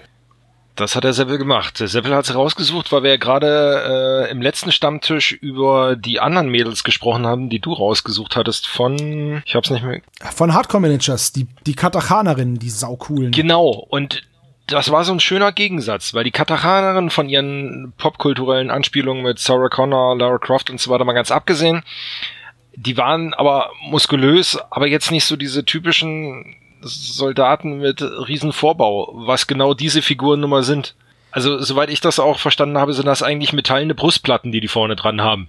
Also, es gibt YouTube-Videos zum Sinn und Zweck von Boob Armor, der nicht besteht. Weil, wenn ein Schwert auf die Brust geführt wird und dann praktisch durch die Abformung der Brüste in diesen, in den, auf den Busen das Schwert abgelenkt wird, dann ist es ja äh, weit entfernt von gut. Das heißt, wenn das Rüstung wäre, wäre es schon doof. Okay, soweit habe ich mir da jetzt. Ja, ja, ich weiß, was du meinst. So, so tief bin ich da jetzt ähm, nicht eingestiegen. Aber ähm, die waren wirklich so das krasse Gegenteil von den Mädels, die wir das letzte Mal hatten. Die würde ich nicht spielen. Also jetzt ähm, auch die in der Mitte allein ja. mit ihren, mit dieser Zigarre. Es ist so, hm, die Posen. Okay, die mit dem Messer an dem Fass noch ganz cool, aber hinten diese. Die ist ganz cool, ja. Diese Funkerin hinten links, die könnte auch einen Spiegel in der Hand haben. Ja, oder gerade irgendwie ein Snapchat-Video aufnehmen. Ja, so. ja, genau. Ich gebe dir, da, geb dir da voll recht. Ähm, ich hätte mir auch was anderes gewünscht und ich finde auch, dass wir die Zeiten so ein bisschen überschritten haben, wo man sagt, oh, guck mal hier, dicke Tüten an dem Modell. Ich mache jetzt hier so eine Pin-Up-Kommissarin für den Uniform-Dickbrust-Fetisch. Keine Ahnung, ich finde es einfach schade, weil ich finde, was ich gerade cool finde bei der imperialen Armee ist, dass da wie selbstverständlich auch weibliche Soldaten kämpfen. Dass das einfach so ist. Es gibt sowieso nicht so viele weibliche Modelle im, im 40. Jahrtausend. Also Space Marines sind nur Männer, wegen des Hintergrundes, beziehungsweise ganz zu Anfang gab es ja weibliche Marines, die wurden dann aber rausgeschrieben. Orks sind geschlechtslos, weil es Pflanzen sind. Ähm, und bei der imperialen Armee und bei den Tau gibt es eben auch weibliche Kämpferinnen. Moment, und stopp. Die Sororita ist natürlich okay. Das, das sind halt nur Mädels. Sebastian, stopp, stopp, stopp, stopp. Das muss man ja. kurz erklären. Orks sind Pflanzen? Äh, ja, die haben eine Pilz-DNA. Also Orks sind haben so eine gemischte DNA, weil die vermehren sich über Sporung. Da gibt es keine Geschlechter. Die sind alle geschlechtsneutral. Die haben alle okay. keine, die haben auch keine Geschlechtsteile. Mhm. Also zumindest die 40k-Orks nicht. Die haben eine Pilz-DNA oder so eine Algen-DNA und vermehren sich über Sporung. So, die haben keine Geschlechtsteile. Ah, okay. deswegen sind die super inklusiv, weil da ist niemand, also die, die sind weder männlich noch weiblich. Das ist einfach irgendwas. Das sind einfach nur Muskeltötungsmaschinen. Mhm. Ja, aber das, was du eben gesagt hattest, von wegen eine Pin-Up-Armee, das sind keine Pin-Ups für mich. Pin-Ups wären jetzt zum Beispiel hier Hot and Dangerous oder sowas. Die Modelle von denen. Einmal ein, was sind's, 32 und einmal ein 54 oder sowas. Weil die ja. von vornherein auf diesen Pin-Up-Stil ausgelegt sind. Der Samurai noch mit einem kleinen Godzilla am Bein. Gott, wie cool. Aber ähm, das sind keine Pin-Ups, das sind einfach Soldaten mit großem Vorbau. Fertig. Ja, finde ich auch ja. ein bisschen platt und muss ich auch sagen, wenn ich, ich denke mir immer, wenn ich diese Fähigkeiten hätte, so digital modellieren zu können, dann weiß ich nicht, ob ich sowas, nee, dann bin ich mir sicher, ich würde sowas nicht machen. Ich würde vielleicht mal eine etwas voluminösere Frau machen und eine Rüstungsplatte machen, die für Männlein und Weiblein gleich ist. Guck dir mal die kardianische Brustplatte an, ob du da Brüste drunter hast oder nicht, ist vollkommen egal. Das ist halt so ein Harnisch, den ziehst du dir halt über und dann ist halt gut. Ja, ist jetzt halt auch ein krasser Kontrast zu den Ariadnen von gerade, ne? Da waren ja auch äh, Frauen dabei. Die haben im Prinzip die gleiche Rüstung angehabt wie die Kerle. Ja, genau, und das finde ich halt gut, weil das macht dann auch Spaß. Dann hast du, ah, okay, ich habe hier so eine coole Badass-Soldatin, die, der nimmst du dann auch ab, dass sie kämpft. Aber guck dir ja. mal zum Beispiel ganz rechts oben die Kommissarin an. Nimmst du dir ab, dass sie die Knarre so hält? Nope. Ja, und genau das ist das Problem. Also die Figur, die mir hier am besten gefällt, ist auch die unten rechts. Die Soldatin, die, das ist ja. bezeichnenderweise auch die, die das Gewehr vor der Brust hat, dass man nicht die Brüste sieht. Ja, aber die hat für mich so die realistischste Pose von allen für so ein Gefecht jetzt halt irgendwie. Ja, ja. Ich finde noch diese schwere Waffen-Lady mit dem bionischen Auge ganz links cool. Mhm. Aber weniger Brust wäre auch hier mehr gewesen. Auf der anderen Seite, jetzt lassen wir mal die Kirche im Dorf. Ne? Wer ist denn 90% Zielpublikum von Tabletop-Figuren? Ja, schon, aber ich bin auch ein Mann und ich find's doof. Weil es zu übertrieben ist, natürlich, weil es natürlich sexualisiert ist, gar keine Frage. Aber ähm, ich, ich lehne mich mal weiter aus dem Fenster und behaupte, sie werden sich trotzdem verkaufen. Ja, das auf jeden ja. Fall. Und es gibt auch Menschen, denen sowas gefällt und die seien hiermit auch nicht verurteilt. Nein, nein, Gott das, bewahre. Ja, ja. Das Recht habe ich gar nicht und das würde ich mir auch nie erdreisten. Nur ich persönlich, mir pers also wenn ich ans 40. Jahrtausend denke, und dafür sind diese Modelle ganz klar gemacht, ja. dann sehe ich da einfach kompromisslos brutale Schlachten, in denen es mir vollkommen egal ist, ob ich von einer Frau oder einem Mann erschossen werde oder einem Wesen ohne Geschlecht. Verstehst du? Und ich finde es cool, für mich persönlich, dass es da verschiedene Ethnien gibt, wie es jetzt bei den Kardianern ist, bei denen übrigens auch jetzt weibliche Köpfe dabei sind, die aber auf denselben Körper gemacht werden. Weil man in der Uniform das nicht sieht. Ich finde das für die Abwechslung toll. Ich finde das cool, wenn man sagt, ey, guck mal hier, ich mache hier so ein, so ein Female Squad vielleicht aus Veteraninnen, die dann besonders gut sind und besonders hart im Nehmen. Das sowas finde ich cool. Aber Modelle mir hinzustellen, die im Endeffekt nur aus Möpsen bestehen, da. Ja, es kommt immer drauf an, was du, für was du sie nutzen willst. Also so reine Pin-Up-Modelle sind auch schön, haben ihren Reiz. Ja, aber, aber, das sind ja, das, das sind ja, ja Spielmodelle. Ja, das sind Spielmodelle. Also ich persönlich, ein bisschen weniger wäre mehr. Gerade bei dieser Kommissarin da mit dem Schwert, das, das sieht so komisch aus, weil die hat ja so ein Plattending. stehen da so zwei Augen raus. Ja, ja. Hup, hup. Das sieht halt komisch aus. Ja, aber grundsätzlich, es kommt immer darauf an, was willst du haben und wie äh, Seppel schon sagte, 90 Prozent sind, äh, ja, oder jetzt, wir nehmen mal an, dass 90 Prozent der Zielgruppe Männer sind. Ja, aber ganz ehrlich, ähm, ich als Mann fühle mich davon aber auch ein bisschen beleidigt, wenn mir, wenn dann angenommen wird, ah, du bist ein Mann, das heißt, du willst dicke Titten. Das ist doch blöd. Also mir gefällt das nicht. Nee, pass auf, ich wollte jetzt hier auch nicht so dieses klassische Riesenfass aufmachen mit äh, Sexualisierung. Ich fand das jetzt nur einfach so krass, gerade im Vergleich zu den Mädels, die wir das letzte Mal hatten. Fällt das hier einfach extrem auf, dass es da halt wieder ähm, zwei schlagende Argumente geht, die, äh, gibt, die in den Vordergrund gespielt werden, im wahrsten Sinne. Ähm, deswegen hatte ich die nur rausgesucht. Ja, verstehe ich. Ich muss tatsächlich sagen, ich habe mir auch überlegt, ob ich diese Modelle mit in die News nehme. Dann dachte ich mir, ich kann dazu leider nichts Gutes sagen. Und wir stacheln damit eine, oder wir, wir ähm, stoßen damit eine Diskussion an, die ich eigentlich gar nicht führen möchte, weil dazu gibt es halt so viele Meinungen und ähm, dann verhärten sich die Fronten und das, sowas mag ich nicht. Ich habe zu vielen Dingen eine klare Meinung und wer mich privat kennt, der weiß das auch. Ich tue die nur nicht immer kund, weil ich mir denke, ach, das führt immer nur zu Streit. Aber wenn wir jetzt schon drüber reden, muss ich einfach sagen, dass ich diese übersexualisierten, großbrüstigen Frauen einfach doof finde. Ich finde es einfach blöd. Ich habe nichts dagegen, dass wenn jetzt zum Beispiel die Kommissarin im Vordergrund mit dem Schwert, wenn die einen großen Vorbau hat und man der dann eine realistische, sinnvolle Rüstung gibt und die dann eben zwei nach vorne gewölbte Tomb Raider Dreiecke sind, ja, dann ist es für mich voll in Ordnung. Aber so ist es einfach nur, ich finde es halt einfach nur geschmacklos. Ich, wie gesagt, ich will niemanden verurteilen, dem sowas gefällt. Das steht mir nicht zu ich persönlich finde es einfach nur doof und ich habe eigentlich gedacht, okay, Brother Winnie ist eine Sache, das weiß jeder, aber wieso brauchen wir davon noch mehr? Naja. Ja gut, es ist ja auch immer die Freiheit des Künstlers, ne? wie er das Ganze darstellt. Ich weiß jetzt ja nicht, ob die dann auch irgendwie getrieben werden, die so oder so zu modellieren oder zu entwerfen. Das wissen wir ja alles nicht. Ja, aber ganz ehrlich, wenn ich Künstler bin und was entwerfe und mir einer sagt, mach große Brüste, sage ich nein. Wenn ich das nicht will, mache ich das nicht. Wenn das nicht zur Dynamik meines Modells passt, mache ich das nicht. Die haben ja alle Riesenhupen. Ja. Das ist jetzt nicht nur das eine, stimmt. wo man sagt, okay, die Lady mit der schweren Waffe, die sieht mir ein bisschen stämmiger aus, dann hat die auch größere Brüste. Okay, das ist jetzt nicht immer so, aber oft, dann finde ich das gerechtfertigt. Dann sage ich, okay, das ist halt so. Aber die Kommissarin mit, dem, mit der Boltpistole, mit dem Bolter, die ist ja so schlank, naja. Die sind bei der Armee, die haben bloß Einheits-BHs. Ach so, das ist das Problem. da ist gar nichts drin, meinst du? Das ist so die Verpflegung drin, die Notration. Wasserbeutel, fertig. Oder noch, oder noch ein zusätzlicher Helm, falls der eine kaputt geht oder so. Ja, irgendwie sowas. Wie bei Drachenzähmen. Ja gut, lassen wir das Thema. Ja. ja, ich will da niemandem auf die Füße treten. Ich persönlich habe da halt einfach nur eine Meinung dazu.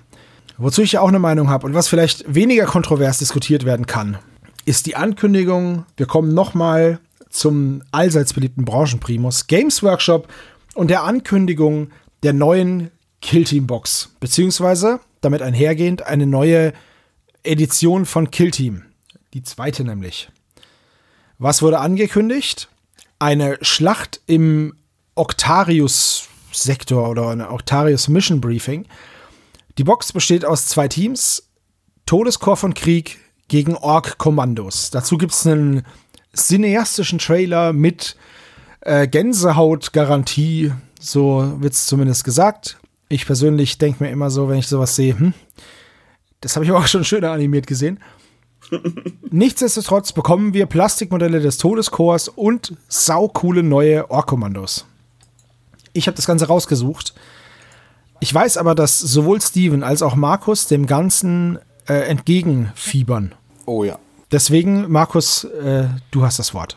Ja, also ich habe den, den Trailer gesehen und die Box wurde dann ja auch gezeigt, was alles drin ist und die haben das ja im Twitch-Stream auch ähm, ausgepackt, die zwei Herren von, von der, äh, von der Weimar Community. Ähm, war, ja, also ich habe das mega gefeiert, was soll ich da sagen? Ich bin halt da, da wieder mega Fanboy. Ähm, das Todeskopfenkrieg, ja, das ist halt, ja, das da, die, also die, ja, ich finde sie cool.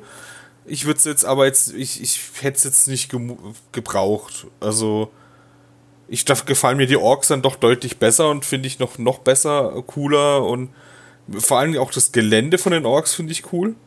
Das erinnert mich so ein bisschen an so Gorka Morka Zeiten. Oh ja, Ganz genau. Und, ja, und äh, ich weiß auch, dass in meinem Club haben jetzt auch schon ein paar gesagt, dass sie das Gelände dem Club spenden und dass man da quasi dann auch nochmal überlegen könnte, Gorka Morka mitzuspielen.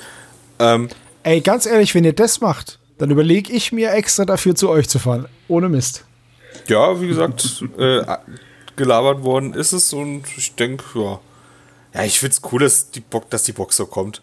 Und jeder, der äh, sich schon immer mal so einen Todeskopf Krieg ähm, bauen wollte, aber Forge ihm zu teuer war und auch von der Qualität her der, das Geld nicht wert war, der, der, kann sich hier freuen, weil wenn ich das richtig noch äh, im Kopf habe, dann äh, sind die Boxen so, dass man da auch, äh, dass die auch Multiparts, äh, dass es Multiparts sind, dass man äh, die Infanterie auch anders bauen kann, also bei dem Todescore zumindest. Ähm, und die wird ja auch außerhalb äh, von der Box, werden die Boxen einzeln rauskommen und Ich denke, da äh, können sich viele freuen. Aber es gibt ja auch Menschen, die das Todeskorb nicht cool finden, weil äh, die Modelle zu sehr an historischen äh, Kriegen erinnern. Ja, das, das mag sein. Ähm, das ist ja auch wieder jedem selbst überlassen, äh, wie sehr man sowas abfeiert oder nicht. Es ist auf jeden Fall eine Mischung aus französischer und deutscher Infanterie des Ersten Weltkrieges und noch ein paar andere Sci-Fi-Elemente. Ich finde das Todeskorps ziemlich cool. Ich finde es schön, dass so eine nischige Armee in die Box gekommen ist. Genau, es sind mal nicht die Posterboys. Es sind einfach mal Ja, halt, ne, ganz es sind genau. mal völlig Leute, die man nicht auf dem Schirm hat. In der Form. Genau. Also, wenn jetzt einer zu mir gesagt hätte, pass auf, wir machen eine neue Killteam-Box und es sind Orks und Todescore drin, hätte ich gesagt, ja, genau. Da sind garantiert Eldar und Space Marines drin oder Space Marines und böse Space Marines oder zweimal Space Marines, die sich jetzt gerade nicht so gut verstehen. Und deswegen finde ich das ziemlich cool, dass es eben imperiale Armee gegen Orks ist und äh, dass die Anzahl der Modelle auch gleich groß ist. Ich glaube, es sind 10 zu 11 oder so irgendwie, also annähernd gleich. Die Orks haben einen Haufen neuer, cooler Waffen. Es gibt so einen Breacher Boy, der so eine Sturmramme hat. Es gibt einen Ork Boy, der eine, eine Knarre hat, die einer Scorpion nachempfunden ist, dieser kleinen Miniaturmaschinenpistole. Es gibt natürlich einen Boss, der hat natürlich einen Grott dabei mit einer Enterpistole. Es gibt einen Messerboy. Es gibt einen, der sieht aus wie so ein SAS Marine Commando, was auch immer aus dem Zweiten Weltkrieg mit dieser schönen Wollmütze. So eine habe ich tatsächlich auch. Also die Modelle sind sehr, sehr, sehr, sehr stimmungsvoll und ich freue mich auf die Box und dass da so viel cooles Gelände drin ist, das finde ich ganz, ganz, ganz hervorragend. Ja, da möchte ich fast mal eingrenzen. Das ist halt die Frage, ist das große Bild, was da ist, wo das gesamte Gelände drauf ist, ist das wirklich alles drin? Weil wenn du äh, ein Bild weiter drunter guckst, what's in the box, dann ist es plötzlich nur noch ein Drittel von dem. Ja, aber das ist tatsächlich das nur anders aufgestellt. Okay. Das Ding ist ja, dass das Spielfeld von, äh, von Killteam sehr klein ist. Und das heißt, du kannst es wirklich so vollstopfen mit Gelände. okay.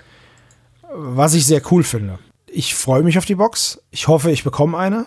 Denn wir haben es ja gesehen mit den Beast Snugger Boys oder Orks. Das hat ja nicht so gut geklappt. Dafür gibt es die Dominion-Box immer noch. Wahnsinn. Da bin ich fast durchgedreht. Ich bin da um 19 Uhr abends hin, hab mir gedacht, oh, hast gar nicht geguckt, was bei GW gibt äh, jetzt diese Woche. Bin reingegangen, Warteschlange, halbe Stunde. Ich so, was haben die angekündigt? Was ist da passiert? Ich habe um 12 Uhr immer noch eine Stunde warten müssen und habe dann keine Box bekommen. Naja, die neuen Ork-Modelle gefallen mir auf jeden Fall alle sehr, sehr gut. Auch die für Age of Sigma, obwohl der Stil da ein ganz anderer ist. Habt ihr diesen, diesen Ork auf diesem Geier gesehen? Ja, den habe ich Dieser gesehen. Riesengeier? Ich fand den witzig, ja. Den fand ich richtig, richtig cool. Das ist halt ein sehr, sehr anderer Stil. Mir aber egal, weil wenn es was Neues gibt und was Cooles, anderes, dann freut mich das. Aber zurück zur Killteam-Box. Ich bin mal gespannt, was die kosten wird. Weil Killteam, da brauchst du ja auch einen Haufen Tokens und ein paar Bücher noch und Karten und dann noch 21 Modelle und das ganze Gelände.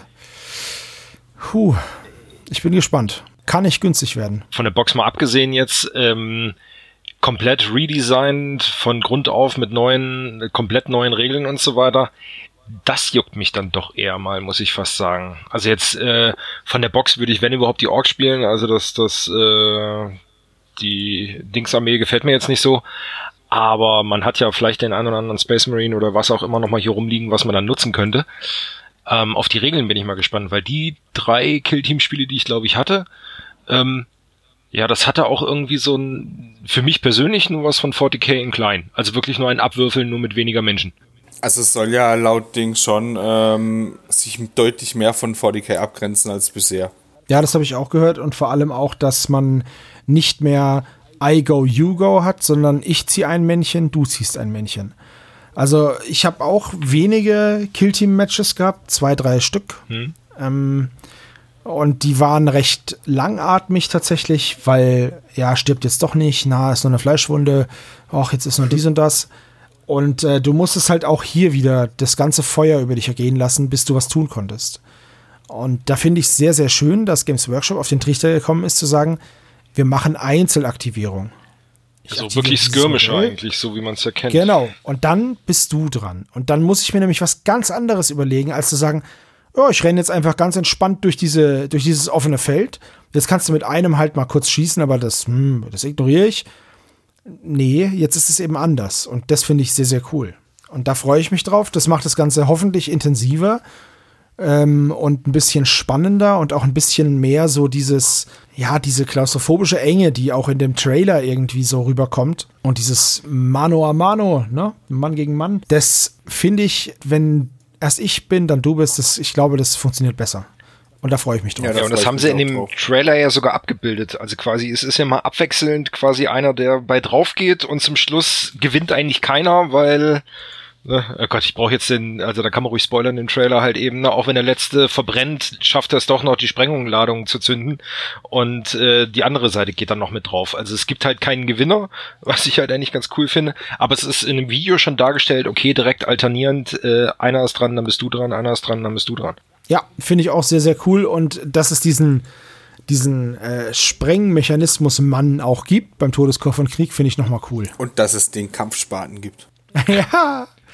Also, es gibt diese Grabenkeule, aber es gibt wohl auch einen Klappspaten, ne? Ja, mehrere Klappspaten sogar. Das haben sie im Video ähm, Unboxing extra gezeigt, dass es da mehrere gibt in Gusram. Ich finde es auch cool, der eine Todeschorsoldat hat halt auch einen bionischen Arm, hat aber seinen Mantel über den Arm gezogen und er zeichnet sich unter dem Stoff ab, weil es da so spannt jetzt. Richtig, richtig cool. Ja. Ja, ich bin auch gespannt. Ich hoffe, die kommt auch rechtzeitig zu uns, dass wir es, also vom Brückenkopf, dass wir sie vorstellen können. Äh, bei der Dominion Box hat es leider nicht funktioniert. Äh, aber die gibt es ja noch massenweise bei den Händlern, deswegen ist es nicht schlimm, dass, es, dass da was später kommt. Dreadfleet, habe ich gehört, soll es auch noch überall geben. Ja, ich bin auch gespannt, was, also die Orks, habe ich ja gesagt, die finde ich sau interessant, würde die gerne bemalen. Und vor allem, was so mein Interesse erhascht hat, ist dieses, wenn man ein bisschen runterscrollt, dieses Killrig oder wie es heißt. Also dieses, dieses Fahrzeug, wo lauter Orks drauf sind, die von diesem Viech gezogen werden. Ja, aber das ist ja nicht, das ist ja nicht Kill Team, das ist ja äh, Age of Sigma, glaube ich. Oder Ach, das ist Age nicht, of Sigma. Nicht Age of Sigma, Nein. sondern 40k. Äh, 40K? aber das ist wieder, das sind diese Beast Snugger Boys, weil Age of äh, äh, Kill Team ist ja nur Infanterie oder fast Mhm. nur. Und das hier ist ja ein Todesfahrzeug. Das ist ja brutal. Das sind diese neuen Orks, von denen es so eine Box gab, die es jetzt aber nicht mehr gibt, weil es davon nur drei gab oder so. Weltweit. Weltweit, ja. Aber sehr coole Modelle, das auf jeden Fall. Auch diese, diese Squick-Reiter. Ja, ist richtig cool. Und bei Kill Team setze ich jetzt einfach mal drauf, dass das wie bei der Indomitus äh, Box äh, sein wird, dass die Leute sagen, ey, ich will bloß die äh, imperiale Armee da haben, also diese Todeskorps. Ähm, wer möchte den Ork-Anteil haben? Und da hoffe ich drauf, dass ich da irgendwie einen Schnapper machen kann, weil ich brauche jetzt nicht die komplette Box. Ja, da wird es bestimmt äh, auf gewissen Plattformen wird es dann mit Sicherheit die Einzelteile dafür geben. Aber es wird auch explizit angekündigt, dass alles, was in dieser Box drin ist, auch, auch einzeln rauskommen wird. Meint ihr, dass wir vor einem Plastik-Todeschor stehen oder dass es einfach nur ein Trupp wird? Ja, da ja das Blatt, das, da das ja angekündigt worden ist, dass man mehrere Posen draus bauen kann, äh, ich, würde ich zumindest sagen, dass die Infanterie, äh, dass du daraus jetzt eine Armee bauen kannst. Die Panzer und sowas ist natürlich was anderes. Gut, die gibt's ja von Forge World. Ja, genau. Und wenn das jetzt gut ankommt, vielleicht gibt es die dann auch irgendwann mal aus Plastik. Also Waffenteams wären, glaube ich, noch wichtiger als Panzer, weil du, glaube ich, einfach auch einen normalen Demon Rust so bemalen kannst. Ja, oder das. Also ich denke, vielleicht ist es jetzt auch der Test, wie viel sie davon verkaufen, wenn die Box einzeln kommt. Und wenn sie sehen, dass das Todeskorps sich auch aus Plastik mega gut verkaufen wird, dann werden sie da auch Waffenteams rausbringen. Da bin ich mir fast sicher, dass es so kommt. Also ich kann mir nicht vorstellen, dass das Todeskorps sich nicht verkauft. Was ich jetzt oft gelesen habe, ist, oh, schade, keine Stahllegion. Wo ich mir gedacht habe, hä, ich dachte, das Todeskorps ist viel beliebter als die Stahllegion. Der Unterschied ist aber, dass man Todeskorps ja zu jeder Zeit kaufen konnte über Forge World. Das ist die Stahllegion ja aber nicht. Ich glaube, daran liegt's. Ja, genau. Also, Kumpel von mir hatte damals vom GW in Karlsruhe die letzte Packung Stahllegion von Armageddon gekauft. Da war er ganz stolz. Infanterie. Ja, ja, genau. Also so eine Infanteriebox. Ich glaube, die waren sogar noch aus Zinn, oder? Ja, das war alles aus Zinn. Gab nie was anderes. Ich fände es schön, wenn diese alten Modelle zurückkommen würden. Vielleicht in einer neueren Version, wie jetzt eben hier bei der Tod beim Todescore. Aber diese ganzen speziellen imperialen Regimenter waren einfach toll. Genau, und das, Also das ist der Punkt, was ich mega gefeiert hätte, wären Taniter. Mit der Box, die jetzt letzt erst rauskam mit den Gauns Geistern, überleg mal noch ein paar normale Taniter im Killteam. Ja. Und du könntest die alle da im Killteam spielen. Wie geil wären das gewesen? Ja, bin ich voll bei dir. Also es müssten meine alten Taniter und meine neuen Taniter müssten reichen für ein Killteam. Aber trotzdem wäre es halt einfach cool gewesen. Ich glaube, ganz ehrlich, wenn Games Workshop eine Box Tanita rausbringt, so wie die Box von den Kardianern, das verkauft sich wie geschnitten Brot. 100 Pro. Das kann ich mir gar nicht anders vorstellen. Ja, ich würde es auf jeden Tanita Fall kaufen. mag doch ja, ich jeder. Die mega. Ich, ich höre jetzt die Hörbücher zum ersten Mal. Die Gaunsgeister. Ich kannte die vorher noch nicht. Und allein schon die ersten, die ersten zwei Stunden haben mich schon so damit gefesselt, dass ich äh, da echt Bock drauf hätte, Tanita zu spielen. Genauso ging es mir auch. Und das ist eben der, das ist eben das Ding. Ich höre die Horus Heresie. Ich habe so Bock, Luna Wolves zu bauen. Einfach, weil ich den Loken cool finde und weil ich gerne die zehnte Kompanie aufbauen würde und die spielen würde. Und ach, das ist einfach super cool. Du müsstest aber auch weiß malen, ne? Ja, aber weiß male ich im Gegensatz zu Rot ja sehr gerne. Ja, gut, dann Wenn er feuerfrei. die eine richtige Farbe dann hat. Also, weißt du, und, und diese, diese Hörbücher, das Geile ist ja, du, während du malst und bastelst, kannst du dir anhören, wie cool die Modelle, die du gerade bemalst, agieren. Das ist doch Ja, perfekt. da, was glaubst du, wer jetzt äh, die alten Gaunsgeister aus Zinn rausgekramt hat aus den Schubladen und die gerade anmalt? das war mir so klar. Und das ist auch, das ist auch total verständlich. Und so, so geht's mir ja auch. Ich gucke jetzt gerade, was ich noch so übrig habe an Bits aus MK3-Rüstungen oder so oder MK3 Lookalikes, dass ich mir mal zwei, drei Modelle zusammenbasteln kann, um mal zu gucken, ob mir das Farbschema von den Luna Wolves taugt. Das. Ich glaube, alle Hobbyisten sind mega die beeinflussbaren Dullis. Oh, Nein. Gerüchte. Schau mal, wie cool dieser Cowboy ist. Ich mache mir eigentlich nichts aus Cowboys. Ja, aber der hat zwei Pistolen. Hm, ich wollte ja schon immer mal Cowboys spielen. Oder? Ist doch Ja, immer schon, so. ja. Okay, also Markus und ich kaufen uns eine Killteam-Box. Steven kauft sich einen Teil der Killteam-Box. Seppel? Ähm, ich baue mir ein Killteam auf, formulieren wir es mal so rum. Ja, das Also mache ich holst dir das auch. Kompendium, was noch kommt. Ich glaube, das muss eh jeder holen, wenn man noch andere Killteams bauen will. Also ich möchte auf jeden Fall ein Crude-Kill-Team. Ich habe hier ein paar Crude-Modelle und ich finde, die Crude fand ich immer schon cool. Und ich habe sogar so einen Krotox, also wo der Typ hinten drauf steht mit so einer, mit so einer Knarre. Ich brauche nur noch ein paar Hunde und dann mache ich mir ein Krot-Kill-Team. Die sind zwar schlecht, aber ich finde die cool. Ja, ich mache mir Tanita tatsächlich. Also ich mische die Gaunsgeister, die alten und die neuen. Und lasse halt die Doppelcharaktere raus und nehme halt da dann nur die neuen. Ähm, bis auf die Base, die neuen, Ba- die neuen Gaunsgeister sind auf 28 mm Bases, was ja jetzt das, die neue Rundbase von GW ist. Ähm, aber ich habe sie nebeneinander gestellt, das fällt nicht groß auf. Das ist okay. Ja, ach. Bei Killteam ist das, glaube ich, eh wurscht. Aber jetzt nochmal so für mich zum Verständnis, weil ähm, ich habe ja früher, ich hab, äh, wollte ja unbedingt Necromunda mal spielen. Dann kam irgendwann mal Killteam raus, Necromunda war tot zu dem Zeitpunkt. Und ich hatte dann gefragt und es hieß, ja, Killteam ist jetzt im Prinzip so dieser Necromunda-Ersatz. Ist es jetzt, weil ihr habt da vorhin gesagt, äh, ist es mehr 40k in klein. Was ist es jetzt? Ist es mehr Necromunda äh, von der Machart eher oder ist es mehr 40k? Also, bisher war es 40k in klein. Ähm, mit noch ein bisschen äh, mehr Umständen, bis ein Modell tot war. Wie es jetzt sein wird, keine Ahnung. Aber bei Necromunda ist es ja, glaube ich, auch so, dass du einzelne Modelle aktivierst. Aber ganz ehrlich, wenn du Bock auf Necromunda hast, spiel einfach die alte Version von Necromunda. Die war super geil. Es gab dann zwischendrin noch mal dieses, wie hieß denn das? Äh, wo man so kleine Teams gespielt hat. Armageddon? Armageddon? Nein. Ama nee, wie hieß denn das? Ich weiß, was Das du so meinst. ein das haben sie auch nochmal neu aufgelegt mit so Geländeboxen dabei, aber das habe ich auch nie gespielt. Da habe ich tatsächlich das Regelwerk und habe mir, ah ja, Shadow War hieß es, und habe mir da tatsächlich äh, so ein Regelbuch aufschwatzen lassen, weil das erste Spiel gar nicht schlecht war. Aber wenn ich Necromunda spielen möchte, kram ich meine alten Necromunda-Heftchen raus und spiele das nach den alten Regeln. Und Killteam ist im Endeffekt ohne Truppaufstieg, ne? ohne Erfahrungspunkte so richtig. Weil früher, also zumindest bei Necromunda konntest du ja früher verwundet werden und Ja, ja, genau. ein Bein abgeschossen kriegen und so, solche, solche Sachen. Ja, das ist ja, soweit ich weiß, ist das immer noch so. Mich stört's halt so ein bisschen, ich habe ja mit den Scavies damals angefangen. Die gibt's halt momentan nicht. Die bleiben da bei ihren drei, vier Häusern und gehen da so ein bisschen in die Tiefe, aber es kommt halt leider nichts Neues dazu an Häusern oder Fraktionen jetzt. Das finde ich ein bisschen schade. Ja, also ich würde die alten Regeln einfach nehmen. Wenn du zocken willst, ich habe hier eine komplette Goliath-Bande. Wir können sofort anfangen. Ich habe hier direkt neben mir die Liste liegen, die wir damals zusammen erstellt Ich haben. glaube, ich habe meine auch noch.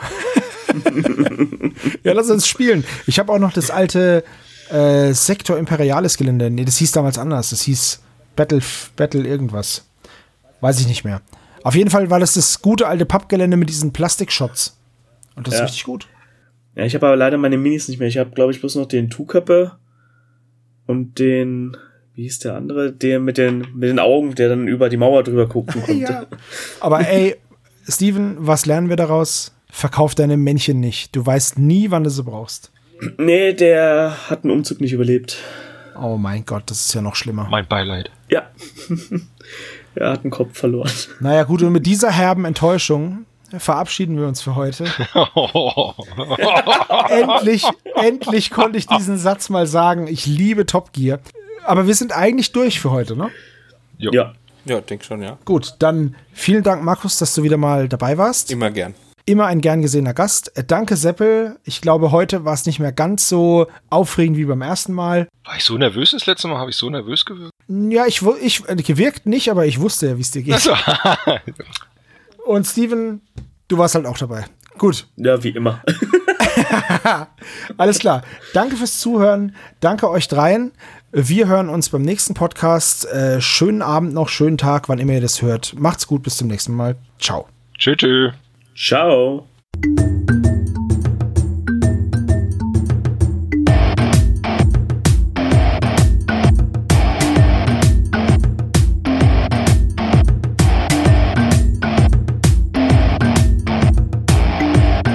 Magabotato, ein unabhängiges und kostenloses Projekt von Fans für Fans unseres gemeinsamen Hobbys.